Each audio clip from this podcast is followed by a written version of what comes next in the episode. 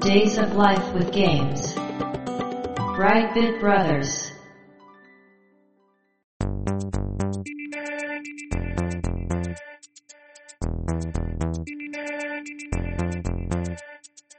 どうも、1P 川崎です。どうも、2P 長谷川です。この番組はかつてゲーム少年だった 1P 川崎と 2P 長谷川の二人がゲームにまつわる様々な話題で古きを訪ねて新しきを知る番組です。はい、ということで、ブライトビットブラザーズステージ150です。やっていきましょう。今回は切り版ということで、お便り紹介会ということでね、はい。 150回ですよ。うん、ついに。だから15回目のお便り会ってことか。うんうん。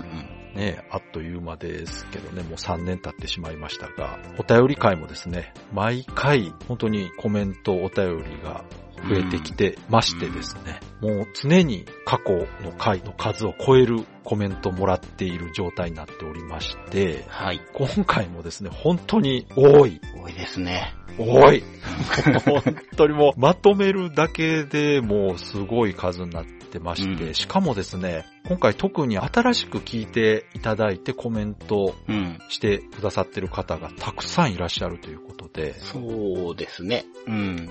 そんな感じしますよね。はい。なので、前回のうん140回のね、うん。お便り会が、まあ、1時間半という過去最長時間だったんですが、はい。今回間違いなくそれを超えるうん。時間になるはず です。はい。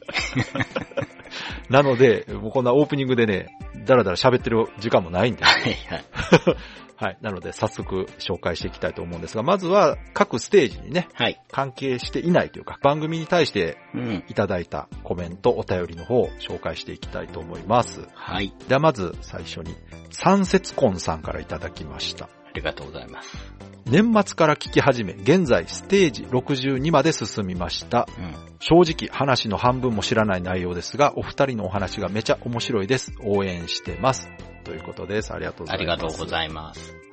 こちらが結構前にいただいてるんで、今うはんもうだいぶ先まで聞いていただいてるのかなと思うんですが、はい。興味深いのが、話が半分もわからない。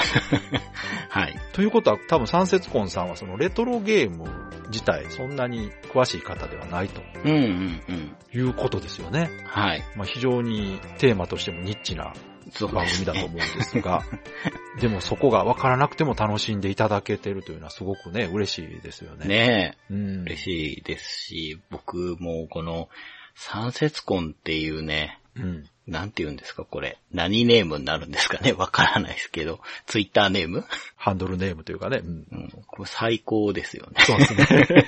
反応してしまいますねう。ん。三節婚って言われたらね。ねはい。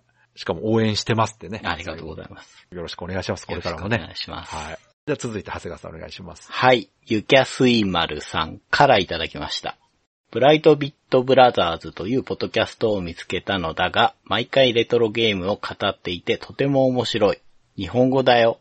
BB ブロスでちらっと言及されていたタイムホロー200円でゲットしてしまった楽しみだ。といただきました。ありがとうござあいりまがす。とうございます。これね、二つそうのですね。コメントでいただいたんですが、このはい最初の部分が番組紹介みたいな感じでうね、んうんうツイん。ートしていただいてて、この最後のね、はい。日本語だよって いうね。これね、そう実は前から気になっててですね。うんやっぱりこう、うんうん英語だけのタイトルっていうのを見て、はい。日本語のポッドキャストと気づかない方もいらっしゃるのかなと。そうですようね。ん。アップルのね、うん。ポッドキャストランキングとかっていうページ見てもですね、うん。まあゲームのランキングざーっと見たときに、他の番組の名前をこうゲームうんうん。 〇〇みたいなとかね、はいはい〇〇ゲームみたいな名前が多いんですよ。はい。で、これがやっぱり一番わかりやすいうん。ゲームの話してるなと。うん。その中でもういきなり ね、全部英語というね。はい。で、その、ポッドキャストランキング自体も海外の番組も入ってくるんですよ。うん日本だけじゃなくて。うんだから実際英語とか、それ以外の国の番組も入ってまして、はい。だからそこに混ざると本当に海外っぽいんですが、うん。まあただポイントとしてはあの、ちゃんとカタカナでブライトビットブラザーズという文字も番組説明には入ってますので、はい。わかると思うんですけど ね。うんまあちょろっと聞いていただければうん。わかりますしねう。ん。二つ目のコメントでは、タイムフォロー200円と。はい。これは長谷川さんが前大阪来た時に私にそうですね。プレゼントしてくれたやつですね。うんうんうん。そうです。 200円これはいい買い物をされまでしすたね。ね。200円なら十分だと思いすますごよ。く楽しめると思います。うん。こうやってね、聞いていただいて、はい。中で紹介したものを購入していただけるというのもね、はい嬉しいなと思いますけど。はいでは続いて、西野七面鳥さんからいただきました。はい。最近面白いポッドキャストを見つけて、ワンコの散歩や車の運転中にちょこちょこ聞いてる。ブライトビットブラザーズって言うんだけど、多分俺と同世代の二人組のゲームトークバラエティ。これ140回以上あるからしばらく追いつかなさそう。といただきました。ありがとうごあざいりがとうまごす。ざいます。はい。こちらもね、紹介する感じでね、つはいぶやいていただいてるんですが、うーん。もうゲームトークバラエティっていうのがうね、ー ん改めてこういう紹介されると、まあ、その通りだなと思うんですうが、んこれ、多はい分、まだ初期のあたりを聞いてらっしゃるのかなあとそ思うですそうですうんですけど、はい。これ、どんどん長くなっていくから、こうまあ、ワンコは喜ぶかもしれないですね。散歩がいつもより長いな、みたいにうんなるかもしれないですけどね。 でも、確かにそうなんですよ。改めて聞き直すと、うん。結構初期短いんですよね。うん。ほんと不思議ですよ。うん今より広いテーマで話してるにもかかわらずね、そうですね。。なぜ今より短く収まってるんだっていうね まあ、どのくらいの深度でね、話せばいいのかなっていうのが、まだ手探りだそっうかた。から。そういうことか。いや、あと、うん編集もね、絶対昔の方が緩かったんですよ。はい。にもかかわらず今の方が長いってどういうことやねんとか思うんですけど、うん。まあ、やっぱ我々もね、慣れてきてるということなんでしょうね、多そ分うね。ですね。うん、あとは、まあ、資料をがっつり作ったやつとかやっぱ長くなるというね、 なりまいうすねところもありますし、1タイトルだけ話してる方が広いテーマより長いっていうことがね、起こってますからあります、あります。そうですねは。うまんあ。ぜひね、これからたっぷり聞いていただけたはらいなと思います。はい。では続いて、長谷川さんお願いします。はい、楓さんからいただきました。改めて BB ブロス 2P202X 年ゲーム対象を整理すると、2020年スーパーパンチアウト、2021年スイートホーム。スイートホームは対象だけど、115回があるし、パンチアウトはエンディングコーナーまとめるというより、改めて収録の方が良さそうかな。さて、2022年対象だと今までゴッドメディソン、カダッシュ、ザクロの味、シャイニングザ・ダクネス、天地を食らう通所かつ孔明伝、ブラッディ・ワリアーズ。この中からだとゴッドメディソンが有力。いやいや、SP 界のときメモ4だな、といただきました。ありがとうございます。ありがとうございます。こちら、長谷川さんのね、エンディングコーナー、はいレトロゲームプレイレポートの方の予想をしてくれてると。うん、そうですね。こうやってゲーム対象って決めてましたっけ毎年。言まあ一応言ってますね。ってましたっけはい、言ってましじゃた。あまあ今年もうん。やるという感じかな。はい。まあね、ついこの前というか、うん。レトロゲームプレイレポート自体が新番組となってそうですね。始まりましたから、うん。このあたりもたっぷり聞いていただけるということでね。そうそうそう。独立拡張みたいになりま したからね。ね。はい。まあ、よかったら、そっちも聞いてください。では続いて、シンコロタンさんからいただきました。はい。今年も滑り込みでジャパンポッドキャストアワードに BB ブロスを投票。昨年に続き BB ブロスの首位は揺るぎなかった。毎週楽しい配信ありがとうございます。これからも楽しみにしてます。といただきました。ありがとうございあます。りがとうございます。はい、こちらもね、うん。今年で4回目かな。はい。ジャパンポッドキャストアワードというのがありまして、まあそこでいろんなポッドキャスト番組の賞をこう決めたりするんですけど、そこのリスナーズチョイス賞やったかな。はい。そこにね、投票していただけたということで。うん、うん。本当ありがたいですね。ああの、りがた昨いです年も熱いメッセージとともにうん。投票していただいててね、本当シンコロタンさんはもう結構初期の頃から聞いてくれてますから、そうですよね。もう3周年ってことは最初から聞いてくれてる方は3年の付き合いですからね。うん。そうだ。すごいですよ。すご中いで学生、高校生ならもう卒業ですからでね。すね。すごいですねう。ん。ありがとうございます。ありがとうございます。では、次、長谷川さんお願いします。はい。ひよすけさんからいただきました。P が、P で、全然丸く収まってる感がないのに、最後 BGM のボリュームが上がって強引に丸く収まった感出てるのが何回聞いても面白い。ハッシュタグは暗号すぎて覚えにくいので、シンプルに、ハッシュタグ BB ブロスレポとかどうですかね、といただきました。ありがとうございます。はい。こちらですね、本編ではなくてう、ん。レトロゲームプレイレポート。はい。そちらのスゴロクエストの回についてうん、いただいたコメントなんですよね。はい。このスゴロクエストの回、ピーピーね、うんネタバレでピー音が入ってると。はい。まあでもなんか、なんとなく終わってる感じになってるのが面 白いと。確かに改めて聞くとね、うん。もう無理やり終わってるなっていう感はそすうるでんすねですけど。はい。あとこのハッシュタグもね、どうしようかなって迷ってた時にこう、提案していただいたんですが、最初ね、私で考えてたのは、アルファベットでね、レトロゲームプレイレポートだから、RGPR うん。うん。というのを考えたんですが、それだとなんか他にもあるみたいでう、ん。うん。だから頭に B3 をつけてね、はい。どうかなと思ったんですが、まあちょっと長いなとうん。いうことで、改めて、レゲプレと。 ハッシュタグレゲプレというので、まあこれ、レトロゲームプレイレポートのハッシュタグがいるかどうかというのもね、あるんですけど。まあ、そうですね。 うんまあこちら今のところね、このブライトビットブラザーズ聞いてくれてる方がうん。うん。聞いてくれてるという感じなので、はい。まあそちらだけ独立して最初に聞いてる方というのはかなり少ないと思いますので、まあ念のために作ったという感じですが、もしそちらでね、レトロゲームプレイレポートのことについてうん。つぶやいていただけるのでしたら、まあ、ハッシュタグレゲプレとうん。うん。つけていただけると見つけやすいかなと。うん。助かります。ということで、ステージ以外のコメントは以上となります。はい。各ステージについてのコメントは本編で紹介させていただきます。では、今回もよろしくお願いします。よろしくお願いします。 Days of Life with Games. Brightbit Brothers. では、まず、ステージ140、お便り会ですけど、まあ、お便り会に対してのお便りというね、まあ、いつもの展開ですが、はい。こちらもね、これまあいつものことなんですが、紹介した方がまたコメントくれるんでね、もうここがどうしても多くなっちゃうんですが、はい。たくさんいただいておりまして、まず佐藤さんからいただきました。うん。 BB ブロス140回聞いてるけど、大ちゃんさんのドンキーコングの思い出めっちゃいいな。傑作来た。うんわ、続いてのゴエモンさんのお便りもめっちゃいい。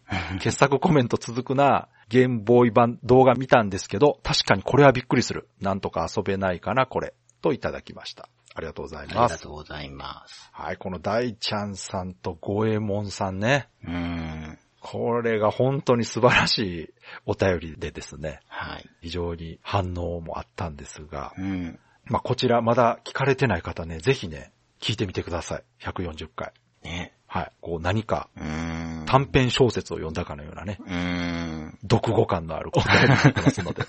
はい。では次お願いします。はい。甲賀ひかるさんからいただきました。DM とつるのすっかり忘れてました。大ちゃんさんのサンマの名探偵がカナダでホラーゲーム扱いされた話は大笑いしま した。あたりの静寂もすごいパワーワード。友達ができたという話も。自分自身もゲームのおかげでできた外国人の友人がいます。といただきました。ありがとうございありがとうごまざいす。ますはい、こちらも続いて大ちゃんさんのね、お便りに対してのコメントなんですが、もうこれぜひね、このワードね、様の名探偵がホラーだとか、あたりの静寂っていうこのあたりは、ぜひ本編聞いていただければね、わかると思います。では続いてね、大ちゃんさんからはい。いただきました。ゴエモンさんの投稿すごく面白かったです。心温まりますね。というコメントと、うん。今回もコメント多数取り上げていただきありがとうございます。サンマの名探偵でストップした後、友人たちからあのゲームは何だと聞かれました。うん。ひょうきん族のビデオを見ていたので、さんまさんがコミディアンであることは知っていたのですが、小学1年生で名探偵が読めなかった私あはー、ただ、さんまと答えるしかありませんでした。その後、友人たちが、さんま怖い、ノーさんま、などと、呪文のように使われて、さんまさんに悪いことをしたな、と子供ながら思っていました。父が持ってきてくれたゲームに確かゴルフもありました。あのゲームだけは、あたりの静寂を感じられ、一人で黙々と遊びました。うん。おっしゃる通り、神がかったラインナップで父に感謝です。また思い出すことがありましたら、投稿させていただきます。といただきました。ありがとうございます。ありがとうございます。はい、大ちゃんさんのさらに追記のね、おね便りということで。これね、めちゃくちゃ面白いんですよ。これ、だから本編聞いていただいてる方、さらにその続報ということで。そうですね。ノーサンマ。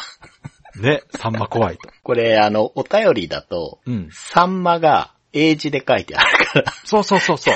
あの、余計面白いんですよね。そうですね。だから日本人だとサンマって聞くと魚を思い出すんですけど、うんうん多分海外のこの子たちは、うんサンマという単語としてね、そうですよね。人。名として覚えてるんでしょうね。うん。うん怖いことの代名詞になってたんですよ ね、この時ね。一瞬でも。あ面白いなぁと思って。はい。では、次、長谷川さんお願いします。はい。黒石さんからいただきました。コメント送るのを忘れてしまい、今回からは聞いたら早めに送るぞ、と望んだものの、薄っぺらなコメントを送ることが本当に恥ずかしくなるような名エピソード揃い。コメントしなくてよかった。かっこ、それでも数打ち当たる気持ちで送りたいと思います。かっこ閉じる。個人的には店長クラウ2へのコメントがなかったのが意外でした。自分にとっては苦い思い出のゲーム。2P さんが触れた落雷の刑のコマンドが何度試してもできない。滑らかに押すのかもう少し間隔を空けるのか実はこのセリフの前に押すとか中学生の頭でいろいろ考えたが進展しない。当時は動画もなく頼みの綱の攻略本を買ってみても、ここで落ち着いてコマンドを押そう。的なことしか書いておらず、途方に暮れて一旦別のゲームに逃げました。そこからしばらくして電源を入れるとセーブデータが、てんてんてん。私の諸葛孔明伝はそこで終了しました。あの頃動画があったらなぁ、といただきました。ありがとうございます。ありがとうございます。いや、本当にね、この140回はですね、素晴らしい思い出、コメントがたくさんありまはしいたね。はい。もう番組の中でもちょっと言ったんですが、放送作家が書いてるんじゃないかというね、うん。ぐらいのうんクオリティの高さでですうね。ん。まあそんな中でも黒石井さんがね、改めて、はい店長クラウ2へのコメント、これもいい思い出ですよね。そうですこれねね。全然薄っぺらくないです、あーこいれ。やかなり面白いし、こうんう遊んだことある僕は、もう非常にわかりまうす。んあれはもう本当にゲームが悪い。攻略本も無情ですよね。そうですよね。 もうちょっと攻略本やねんから、詳しく書いてよっていうね。うん。しかも、オチがね、うんセーブデータ消えてしまうというね。ですね。これはまあしょうがないけど、このセーブデータ消える系はどうやっても記憶に残りますよね、やっぱりね。そうですうね。んうん。では続いて、8888さんからいただきました。はい。コメント読んでいただいてありがとうございます。誰も知らないと思っていたジャンプバグに対し、コミケで知っていたと数倍の返しをする 2P さんにはかなわないと思いました。そして私のコメントに 1P さんが考察と言っていただきましたが、全く意識していませんでした。なんだか恥ずかしいので私のコメントを考察するのはやめてもらえないでしょうか。 それでは楽しいポッドキャストを楽しみにしています。といただきました。ありがとうございます。ありがとうございます。あの、8888さん、ブログの方にね、はいいつもコメントくれるんですが、はい。このジャンプバグね、うん。これは何の時やったかなシティコネクションかな、うん。横スクロールの、フルマが主人公のアクションゲームの話をした時に、うん他にあんまりないねという話をしたら、ジャンプバグっていうゲームありますよというはいお便りいただいて、まあそれに対して長谷川さんが コミケで知ってたって返した から、そんなことあるんかいってまあね、あれは本当偶然なので。そうです、まあはねい。。うんで、8888さんは考察なんですよ。 本当に。 分析というかね。そうですね。本当にね、我々の他愛もない話を聞いて、そういううん風に深く考えていただいてるというのは嬉しいなと思いましたね。うんうんいや、本当そうですよ。本当、他愛のない話をしてますからね、我々。そうそうそうう。んだ。からどうしてもね印象に残るんですよはね。い。そうなんですよね。はいでは、次、長谷川さんお願いします。はい。メールフォームに玉太郎さんからいただきました。こんばんは。いつも仕事のお供に聞いています。さて、少し前の放送ですが、ステージ140で気になった部分があったのでコメントさせていただきます。25分くらいからのナムコゲームの流れですが、ユメリアとアイドルマスターの関係が微妙に違った認識になっています。自分は元ナムコでユメリアの開発にも参加していました。同時期にアーケード部署でアイドルマスター、過去以降アイマス、過去閉じの開発も始まっていたので、ユメリアがアイマスの原型ではないのです。うん。なので、ユメリアがあったからアイマスができたということもありません。うん。アイマスはアーケード版の後に Xbox 360に移植されるのですが、その開発に自分も含めて数人の元ユメリアスタッフが参加していました。うんユメリアネタの衣装アクセサリーや限定版特典 DVD のダンスモーション動画にユメリアキャラを差し込んだりなど、ネタは自分が仕込みました。以上の流れもあって、ユメリアの技術からアイマスが作られたとか、ユメリアアイマス起源説が広まったのだと思われます。ユメリア発売が2003年4月24果、アイマス稼働が2005年7月26日、アイマ360版発売が2007年1月25日といった時系列になります。イメリアは今年20周年になりますが、正しい歴史が伝わるように日々ユメリアアイマス警察していますので、協力をお願いいたします。開発者からお話しできる範囲ですが、長々失礼いたしました。もっとディープな話はまた別の機会にでもぜひ、といただきました。ありがとうございありまがす。とうございますはい。ついに、はい。アイマスとユメリアの中の人からはい。コメントが 来てしまいましたが。警察がね、来まあまねしたね。これ警察と自分ではい言われてますけど、全然あの、怒ってるわけではないので、うんほっとしたんですが、はいまあこちらね、私非常に興味深いコメントで、うんうんうん。本当にありがたいと思いました。そうですね。はい。このあたり私もね、何かこう、明確なソースがあったわけではないんですが、時系列考えたときに、うん。おそらくそうだろうと思ってたんですよね。そのう、ん、ユメリアがあって、アイマスができたとはいはい、思ってたんですが、まあそうじゃないよという話は、これ本当貴重な話だなと思いましたんで、うん。ぜひこれきっかけでね、私もね、広めていきたいと思います。はい。うん。ただまあ、その、360のね、アイマスにね、うん。アクセサリーとしてユメリアのアイテム仕込んだのが玉太郎さんっていうのは もう、ちょっとびっくりしますけど、メディア愛がありますね。いや、すごいと思います。んでもあれは愛がないと作れないゲームですから、うんうんユメリアは本当に私が昔のナムコが帰ってきたと思ったゲームの一つなんです、あうれ。ん。これだけ鉄拳とかが売れて、うんうんうん硬派な感じなのにユメリア作るなんてかっこよすぎると思う。そうですね。確かうんに。あの時本当に思った。だからこそアイマスが出た時もめちゃくちゃ嬉しかったんですよ。うん。ここでこんなゲームをナムコが出すのかと。うん。まだまだナムコは面白いことするなと思った記憶があります。そうですね。はい。だから私、アイドルマスターはその、ね、前も言いましたけど、ロケテストうんの時に、うん。うん。京都のゲームセンターまで遊びに行きましたから。おー。うん。で、その時の作ったカードまだ持ってますからね。おー。ほら、カードを入れてね、そこにこう記録するんですよ。あの、今みたいな IC カードじゃないですよ。ね磁気カードでうす。ん。だからあの、磁気のドット絵みたいなんでキャラの絵とか書かれてるカードで、うん。それがこう遊ぶたびに書き換えられるという ね、すごいアナログなシステムだったんですけど。そうですね。最初のアイマスって、その本当に筐体だった頃って、なんか今ほど広がりがないというか、ゲーマーのゲームという感じで、本そう当ですそう360でなんかすそごうでく広がってっていう、そうそなんですよの後ね、アニメとかいっぱい展開してって、うんどんどんこう大きくなってって。もう今やその、もともとアーケードとか、うん。もう関係なくうん。一大コンテンツになりましたかならね。りました。ね。うん。まあ、なので、原型と言われるものがユメリアだったんじゃないかなと思ってたんですが、うん。まあそうではないとはい。いうことがね、はっきりと分かりましたので、うん、うん。私もこれからこれをちょっと自慢げに広めていきたい。違うんだよ と。はい。では続いて、ゲーム道さんからいただきました。はい。倉庫作業中にまさかの紹介が。びっくりした。あれから紹介されてたソフトを含めて爆買い中。サイレントボバーもゲット。ありがとう。といただきました。ありがとうござあいります。がとうございます。こちらね、この140回の時にうん紹介させていただいたゲーム道さんね。はい。確か古本屋さんでしたっけね。そうですね。やられてると。うんで、倉庫作業中に聞いてるよというお便りを紹介したら、うんさらにそ のお便り会を倉庫作業中に聞かれててびっくりしたと。い、や、でも紹介したソフト買ってくれてるというの嬉しいですよね。ねえ。しかも、はいサイレントボマーっていのや、がねこれ損しないですよ。いいですね。ぜひ遊んでね、感想を聞かせてください、また。はい。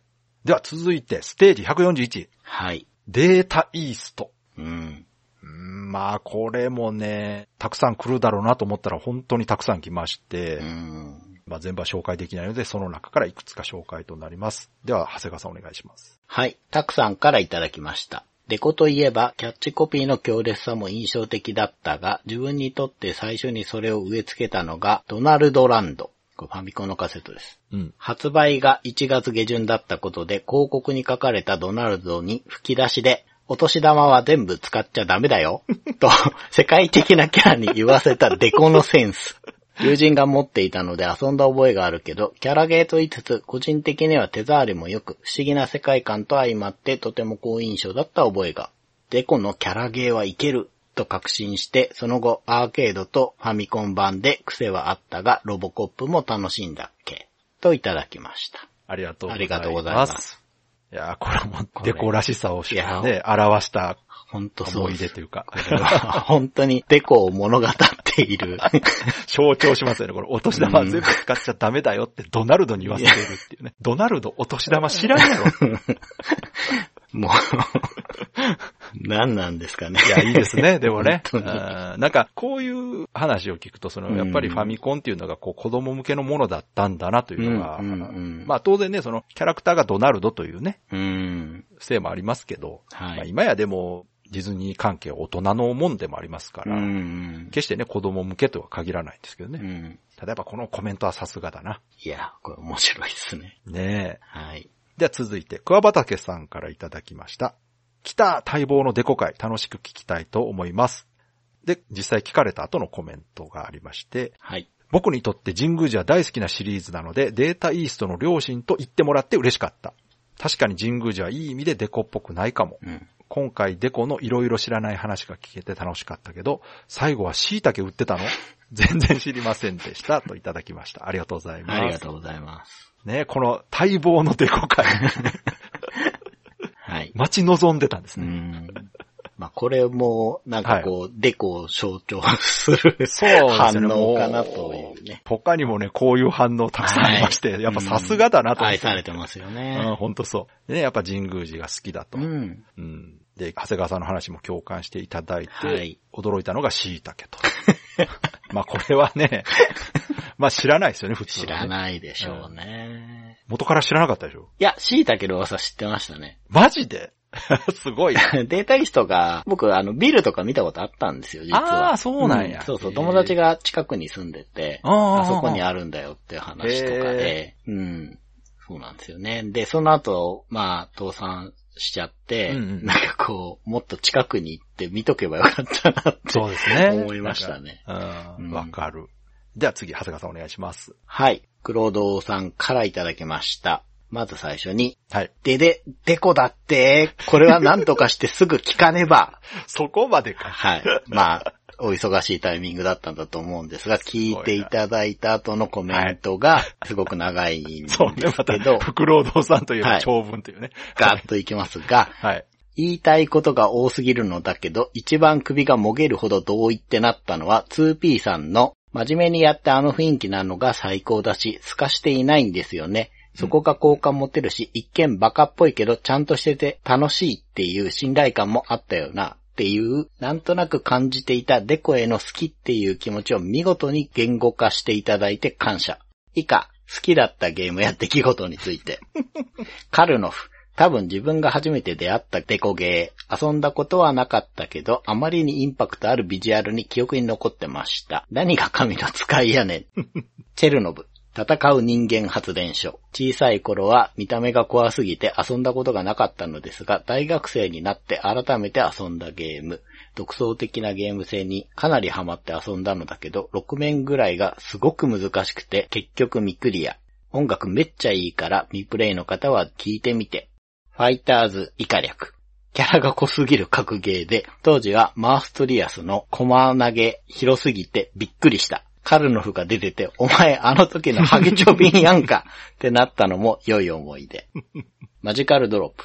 実はめっちゃくちゃ好きなゲームで、対戦よりもとことんモードをひたすらやってた。確か認定モードの一番上まで出したはず。かっこ、名人だったかなかっこ閉じ。ぷよぷよもハマってたけど、アクション性がより高くて後付け連鎖ってのが斬新でとても好きだった。連鎖音がどんどん高音になっていくのもテンション上がって好き。ピンボール各種。これも後からやって知ったやつ。フリップフラップっていう豊田さんの漫画にハマった時にピンボールのこといろいろ調べてて、デコってピンボールも作ってたのか、と驚いた。現存のサイコメーカーってのもなんか胸熱。フライングパワーディスク。ネオジオ基盤で駄菓子屋の10円台で友達とよく遊んでた。ババババーってオーラが出る時の楽しさもあったし、シンプルにゲームとしても楽しかった。とても好きなゲーム。その他にも、前デコやったんかというのが今回いくつもありました。他のメーカーにはない何とも言えない雰囲気が大好きなメーカーです。セガともまた違うんだよなぁといただきました。ありがとうございまあすり。がとうございます。はい。福労堂さんらしいうん。過剰書きのね、 はい。お便りですけど、レポートですね、これね。もう本当に思いのままに書いてるなっていう感じがしますけど。まあまあ、たくさんね、こうやっていろんな思い出があうんる。一つのメーカーだけでね、これだけあるということですからね。うんそうですよねやっぱりそこが魅力ですよね。う本当に。ん。 うん。いや、でも、黒堂さんでもチェロノブクリアできないんで すね。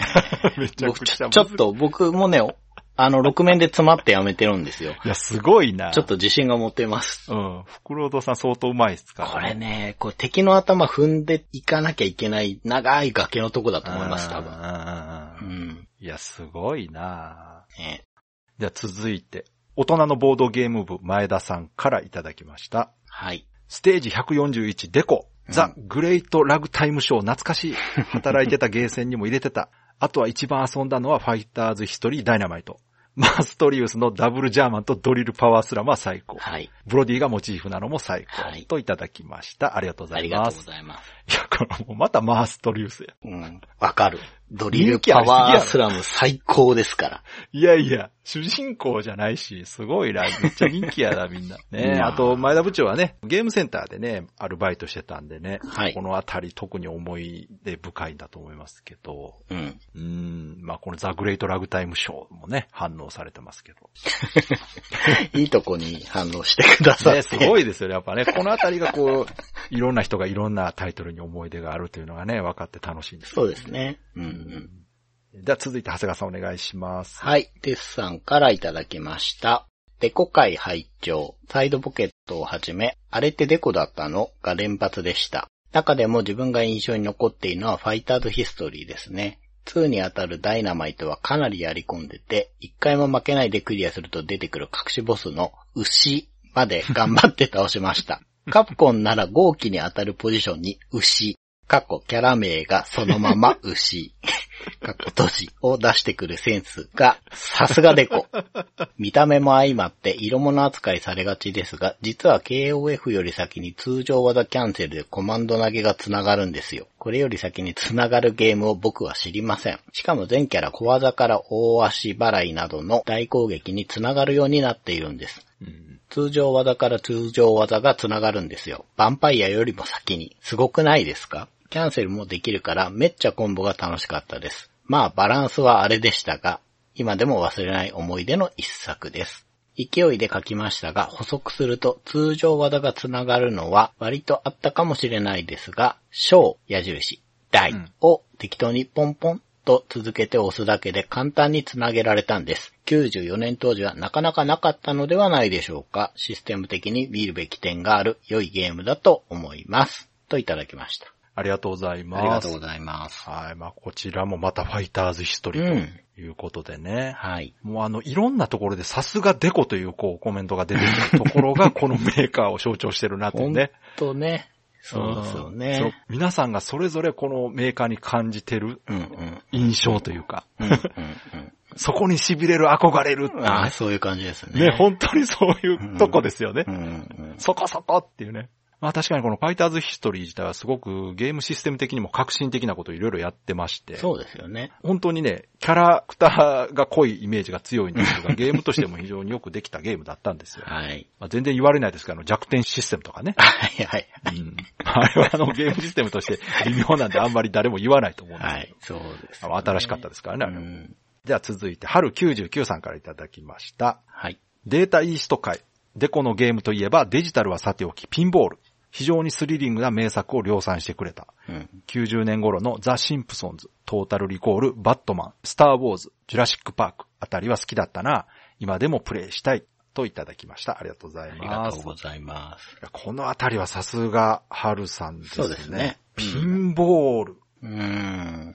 いや、私、ピンボールはほとんど遊んだことないな僕もないですね。うーうんん。まあ、そのゲーム筐体自体がなくはなかったんですが、うんうんうん限られてたんですよね、だいぶ、ね。そうで。すね。ちょっとこう、広いとことか、うん。ボーリング場にくっついてるゲーセンうとんかボーにリあンっグ場は多かったですねた。うん。私ね、ギリね、小学校の時はゲームセンターにピンボール置いてましたね。あうん、80年代は置いてた気がするな。まあ確かに端っこに2、3台くらいみたいなうんイメそうそうそうージはありますけど。ねえ、なんか昔の、あの、昭和のドラマでは不良がピンボールやってるのがね、ううんん。あと、ハリウッド映画でもね、そピンボール遊んでますよね、よう。くうね。ん。うんでなんかかっこよく見えるんですよね。いやかっこいいですよねあれうなんかそううんそでアナログでああいう、こう、ガチャガチャ動くっていうの面白いですね、今思うとね。う。うんうん。すごくよくできた筐体だなと思いますよ。うんメンテナンス大変そうやけど。そうですよね。それは多分なくなっていった要因の一つなんでしょうね。そうでしょうねガラスでできてたりとかして、ちょっと壊れやすい部品が多いですからね。芸術品みたいな側面ありますよね。ね、今だとピンボールだけ集めたね、専門のお店とかありますからね、うんああいうとこ行くと、すごいこう懐かしい方もいらっしゃるんじゃないですかね、多分ねね。いや、でも、このコメントがデコ買いに来るのが、そデコの、こう、なんていうか、深みですね。う。じゃあ すごい、やばい、歴史のあるメーカーということですよね。うん。うんじゃあ、長谷川さんお願いします。はい、ラゴスさんからいただきました。デコの思い出。高2の夏、貫禄ある風景から、親父と呼ばれていた男が FF4 をエンジョイしてい た。ある日、彼は私を家に呼んだ。おそらくその充実した生活を見せびらかすためであろう。私は屈辱に身もだえた。同情か気まぐれか帰り際に一本のファミコンソフトを貸してくれた。その名はメタルマックス。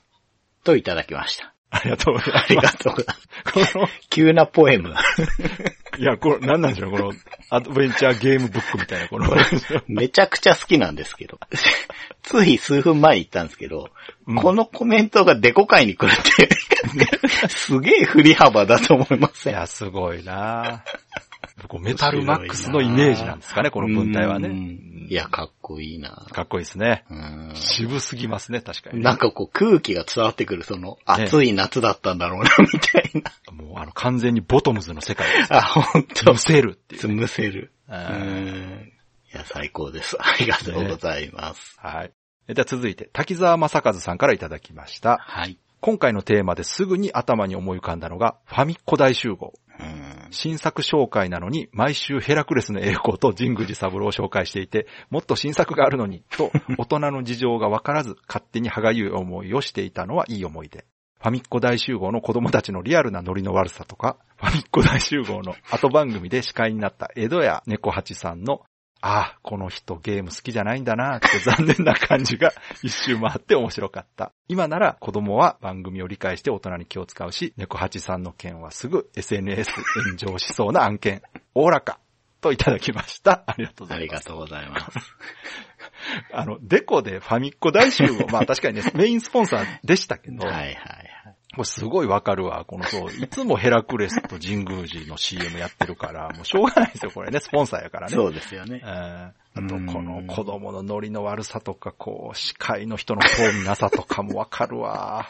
これ今ならね、絶対司会なんかゲーム好きな人がやってるしそう、ですよね。子供もね、ゲーム好きな子がやってるとうか、ん。子供のその子役のレベルも上がってますから、そうですよね。すごい楽しそうに遊んでると思うんですようね。ん。あー面白いですね。これ時代を感じますよね。すごいそうですね。ほんとそう。うん。では、次、長谷川さんお願いします。 はい。たけるさかいさんからいただきました。ザ・グレイト・ラグタイムショーはエンドクレジットが出てる間もプレイできて面白かったな。移植して娘とプレイしたいゲームトップ5に入る名作でした。ゲーセンで格ゲーが空いてない時、これにお金を使いまくってすぐ帰ってました。といただきました。ありがとうございありまがすとう。ございます。ここでも出てきましたね、ザ・グレートラグタイムショー。いやー、すごい。クリアできるってことですよね。エンそうですドねクレジットで動かせることを知ってるってことは。うん移植して娘とプレイしたいゲームトップ5に入るってすいごいですね。やー、他の4作品も知りたいことを言うなーっていう。これでも娘さんとプレイしたいゲームっていいですよね、なんか。いいですけど、グレートロックタイムショーですかいや、他 いや、思い出深いじゃないですか。これトップ5に多分動物の森とかいないと思いますね。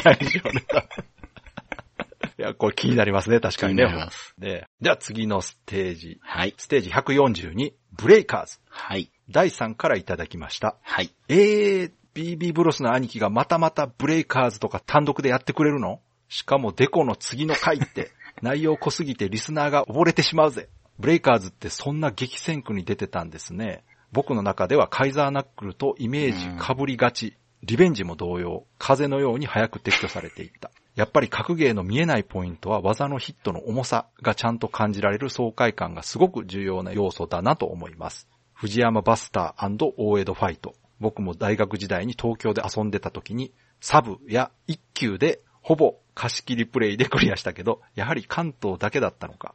移植も当然なくプレイしててよかった。ロケテは池袋でバーチャファイター1の芝がいるバージョンをしたくらいかな、といただきました。ありがとうございます。ありがとうございます。いや、こちらも第3がもう過剰反応してます が。ブレイカーズはね、単独でやるぐらいの価値はあると思いますけど。はいただやっぱり激戦区で出たおかげで漏れてしまってるんですね、やっぱりね。そうですね。カイザーナックルとかと被ってるなっていうのはわかりますね 。わかります。これすごいわかる。まあそんんな中でもやっぱ藤山バスターと大江戸ファイターは被らない と。うんまああれはもう完全にね、 別世界の、そうですね。別ユニバースの作品です からね。うんうん。でもこのね、第3貴重なのがね、はいはい池袋のバーチャのロケね。はい、芝こねれ。芝がいるバージョンうで、んこれ本当にレアですから。うん見たことないです、僕は芝。こ存れ在ねは知ってますけど。初期の雑誌には載ってました。そうそうそうん。う。うん。で、私もね、動いてるのは見たことないです。あれですよね。刀持ってるやつ。そう、あの、です中よね東のキャラです。そうそうそう。うん。今なら絶対いるキャラだと思いますけど。う うんん。そう。だからバーチャファイターに武器持ったやつ出してるんかいそうなんですよね。今思えばねううんん。まあまあ、それはいなくなってもしょうがないそうそうかそう。なだとはか。らこれでもう価値ありますよ、本う当んにね。う。うんん。あ、これあれか、だから、天輪の書シカゴの話したからか。ああ、そうであすのね。、 ロケの話ね。はい。はい。では続いて、長谷川さんお願いします。はい。シムさんからいただきました。 言ってることがほとんど理解できないが、川崎さんがめっちゃテンション上がって、期待してるってことは、 めっちゃ伝わる。ええなあ、あんなにテンションが上がるものがあるということが、私にもあるとは思う。あそこまで幸せになれるものが、そう信じたい。といただきました。ありがとうございます。どうですか川崎さん、これ。これ ね、番組の感想じゃなくて、なんかこれ、シムさん、辛いことあったんでしょこういうこの時 ね。まあそう、そうかもしれないんですけど、やっぱり川崎さんのテンションもい、や、なんか後半すごくこう、映画のキャッチコピーみたいになってる感じですけど、映 画のなんか主人公のセリフみたいですけどね。うん、なんか、統治法を。言ってることほとんど理解できないっていうのは、 これあれでしょだからその、確かに、ブレイカーズと書いてちょっと感覚的な話してましたから。 まあ、そう。ねまあ、そもそもブレイカーズとはってい うまあね、そうか。可能性も大きいでまあすしまあね。、確かにね、どうしてもゲームシステムとかの話よりね、うんゲーム感覚、手触りの話が多かったんで、そうですねそ。の気持ちで伝えないとって いうね、わかりこまとでそうなったんですけど、いやでもそれが伝わってたなら嬉しいです。す。ね、こあの、コメントいただけるくらい伝わってました。そうそうそうよかったです。よかった。じゃあ続いて、大ちゃんさんからいただきました。はい。全世界500万人のブレイカーズファンの皆様お待たせしましたという声が聞こえてき ます。当時はアーケード全盛期で100円がいくらあっても足りずスルーしてしまってました。超必殺技のエフェクトが派手で多段ヒットが気持ちよさそうでした。とにかくピエールの印象が強いといただきましうんうんうんた。ありがとうございます。ありがとうございます。まあ、この500万人のブレイカーズファンはね、言い過ぎだと思い ますが、はい間違いなく好きな人はいるゲームですし、そうですね。まあこのね、スルーしてたっていうのもわかります。やっぱ本当激戦区でしたから、こうの時ね。ん。うんただやっぱ印象残ってるんですね。うん。そうそう。多段ヒットしてる印象強いんですよ。パパパパパパーンってこう当たりますから、ね。うんまあ、あと、ピエールのそ印うね象。、ピエール印象残るよな。アルシオンもだいぶ濃いキャラやねんけどな。やっぱピエールうんか。ピエールこういうのせいかな。まあ、そうでしょうね。うん。アルシオン13世もだいぶやばいですよ。そう4秒伸びて。んそうですね。うんはいでは、続いて長谷川さんお願いします。はい。西波さんからいただきました。話としてはちょっと逸れて、バーチャや鉄拳の話になったあたりのところなのだけれども、格ゲーとかアクションって結局のところ敵のリアクションなんですよ。の発言にがっちり握手の回。さすが分かってらっしゃる。ブレイカーズ全然知らなかったけど遊んでみようかな。マハブレイカーズなら知っている。かっこ無関係、かっこ閉じ。といただきました。ありがとうご あざいりがとまうごすざい。ます。マハブレイカーズで笑ってしまいました。ねえ、いや、まあ、ハブレイカーズね。はい、僕も。こちら有名ですよ、知ってますブレイカーズより。はいそううでん、断然有名です。うん。はい。このね、我々がその感覚で話してたところにね、共感していただければよかったなと。はいはいそうそう、あの、敵のね、やられが大事であるとういんう話をしたんですうが、ん。まあ、このあたり理解していただけるとね、嬉しいなとう思いますん。ね。はい。では続いてステージ143。はい。聖剣伝説ファイナルファンタジーガイデン天神海戦ということでね、 なかなかなこう2本立てですがうん、こちらもね、結構ね、たくさんいただきましたよ。ね、思ったより来ました。ははいい。。まず、哲郎さんからいただきました。最新回のテーマ、聖剣伝説か。うん。ゲームボーイの偉大なゲームを3つ挙げるとすれば、テトリスと初代ポケモンとこの聖剣伝説ですね、といただきました。ありがとうございあますり。がとうございます。ねえ、やっぱゲームボーイ3大タイトルにね、うん入ってるぐらいと。まあでもわかりますよ。うん聖剣伝説はやっぱそれぐらいのインパクトありましたね。そうですうね。ん、では、続き、長谷川さんお願いします。はい。ヤビさんからいただきました。初コメントです。ステージ143、聖剣伝説 FF 外伝天神海戦会を拝聴。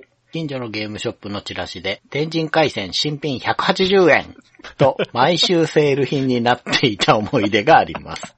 令和の世でもお買い得品、かっこ笑い。私は一面クリアがやっと、6面まであったんですね、といただきました。ありがとうございます。ありがとうございます。はい。初コメントですって書いていただけるとわかりやすいですね。ね初めてコメントしていただいたということで。うんうんこの天神海戦新品180円と毎週セールってなんか、めちゃくちゃなんか寂しいですね、これ悲ねし。くなっちゃいますね。そこまで悪いゲームじゃないと思うけうどな。ん、180円ならもう、ほんと全然価値ある。まあでも当時としてはやっぱこの頃ってゲームボーイのゲームがたくさん出てたんですかね、もしかしたらそうなんね。ですかね。競争が激しかっったんかな。た。ちょっと子供には受け入れられなかったんですそかうでね、すね濃くて。ううんん。ちょっと伝わりにくかったみたいですねう。んはいじゃあ続いて、たけるさかいさんからいただきました。天神海戦をプレイして月日が経ち、天神海戦2を入手するも、あまりの変化ぶりに驚きを隠せなかったです。今思えば、マッドマックスを見て、うおーってなってから、マッドマックス2を見て、なんじゃこりゃーと同じ感情だったと思い ます。そしてもう一つ。はい。ゲームボーイのトップ級に癖が強いザードの伝説2をいつかといただきました。ありがとうございます。ありがとうございます。 この天神回戦1と2のね、はい。変化ぶりをマッドマックスに例えたと。ニッチからニッチへ、そうですね。例えが移動している。これまあ、個人的に私マッドマックスは1も2も大好きなはんいで、はい、そうですね。変化自体はね、わかります。あの、1と2全然違う映画ですかそら。うそう。あの、僕逆のルートなんですよ。僕、先に2見てたんで、ほうほうあ、これ面白いなあらってら1見たら、あれびっくりしたでしょなんかびっくりした全でしょ然、全然違うそうか。あ、逆パターンね。逆でした、僕はうね。まあ、ただ、同じ感情は抱きました。 いや、私はね、もう全然違うわと思ったけど、どっちも面白いなそうですね。映画としてはどっちも面白いので、はい。で、あとこの二つ目のコメントのね、はい。ザーカドの伝説2です。ね。はい。これね、私知らなかったんで調べたんですが、ああ、調べましたか。かなりやばいゲームみたいこれです。やばいです。僕は知ってて、これね、うん。やりたくはあるんですが、はいもうすごいプレミアなんですよ、これ。やっぱ りそう。だし、あ まあ、はっきり言って、ーうん。その今取引されてるお値段のうん面白さは多分ちょっと難しいんじゃないかなと思っえて、、どれぐらいいってるんですかもう、桁違い発行説なしでも、うん。うーん、具合が良ければ1万いっちゃうかもしれないですね。ああ、そう、やっぱ数がないんや。そう。敵が断末魔を発する RPG ですよね。私ね、正直、調べたら興味は湧きましたよね。あある意味そのオリジナリティすげえゲームだなそうですね。そうです。うん興味はある。うんなんか何か違うことをやろうとしてる感はある。はいはい、そうですね。そこにはすごく興味ありますね。はい。まあ、扱うにはね、手に入れないとダメなんで、そうそうちょなっんとですそれが難しいな。そうなんです。まあね、ニンテンドースイッチオンラインの方でね、配信が来れば ね、ぜひ あの、見ていただけれかな。ばもしくは M2 あたりが ね、紹介してくれたらいいかなと。はい。はい。じゃあ、長谷川さんお願いします。ケータマンさんからいただきました。これですね。中身はこんなんでした。これはですね、うん。 GB メモリの画像の写真をうんうん。添付してツイーそうでトすねしていただいてるんですけど、うん。中身はマリオのピクロス、カービィのロックボール、テトリスということで、はい、ありがとうございます。ありがとうございます。これね、番組の中でね、はい確か書き換えられるゲームボーイのカセットがあったよという話をしてたんそうですよそう、ね。僕が知らなくて、うんうんうん。で、それが GB メモリっていうやつだよっていう話をしたら、このケータマンさんが、これですよねっていうことで写真を上げてくれた。そうなんですよね。ありがとうございます。で、この中身のタイトルがいいの、うんやっぱ揃えてるなとう思ってね。ん。飽きないゲームが。そうずっと遊べる。もう暇つぶしには最高のゲームしか入ってない。そうですねうん。じゃあ続いて佐藤さんからいただきました。はい。天神海戦って全然知らなかったけど、あの暴れん坊天狗のメーカーさんなの暴れん坊天狗を何回も何回も何回も何回もクリアした僕としては、これはゼガヒでも遊ばねば。どこで遊べるんだゲームボーイ持ってねえぞ。といただきました。ありがとうございます。がとうございます。佐藤さん、暴れん坊天狗そんな好きなんや。そうそう、前いただきましたよねそっか。何かの時にね、暴れん坊天狗クリアでき るって、なんでこんな好きなんやろ。わかんないです。でもこれゲームボーイなくても DS あったら遊べますよね。あー、遊べないですね。ゲームボーイだから。え、DS ってゲームボーイ刺さりませんでしたっけあれはゲームボーイアドバンスまアで。ドバンスか。はい。なので、ゲームボーイアドバンス SP あたりがいいかもしれないですね。ゲームボーイね、本体も安いですよ、今。そうですね。うん、うん全然。ドンキーコング GB もね、合わせうてん、天神だ会っ、て、天神回線もそんな高くないから、本体と合わせて買ってうもん全然 安いと思いますよ。はい。ね。ぜひ、暴れん坊天狗クリアした腕前で、そうですね天神回戦もクリア報告お待ちしています。ぜひね。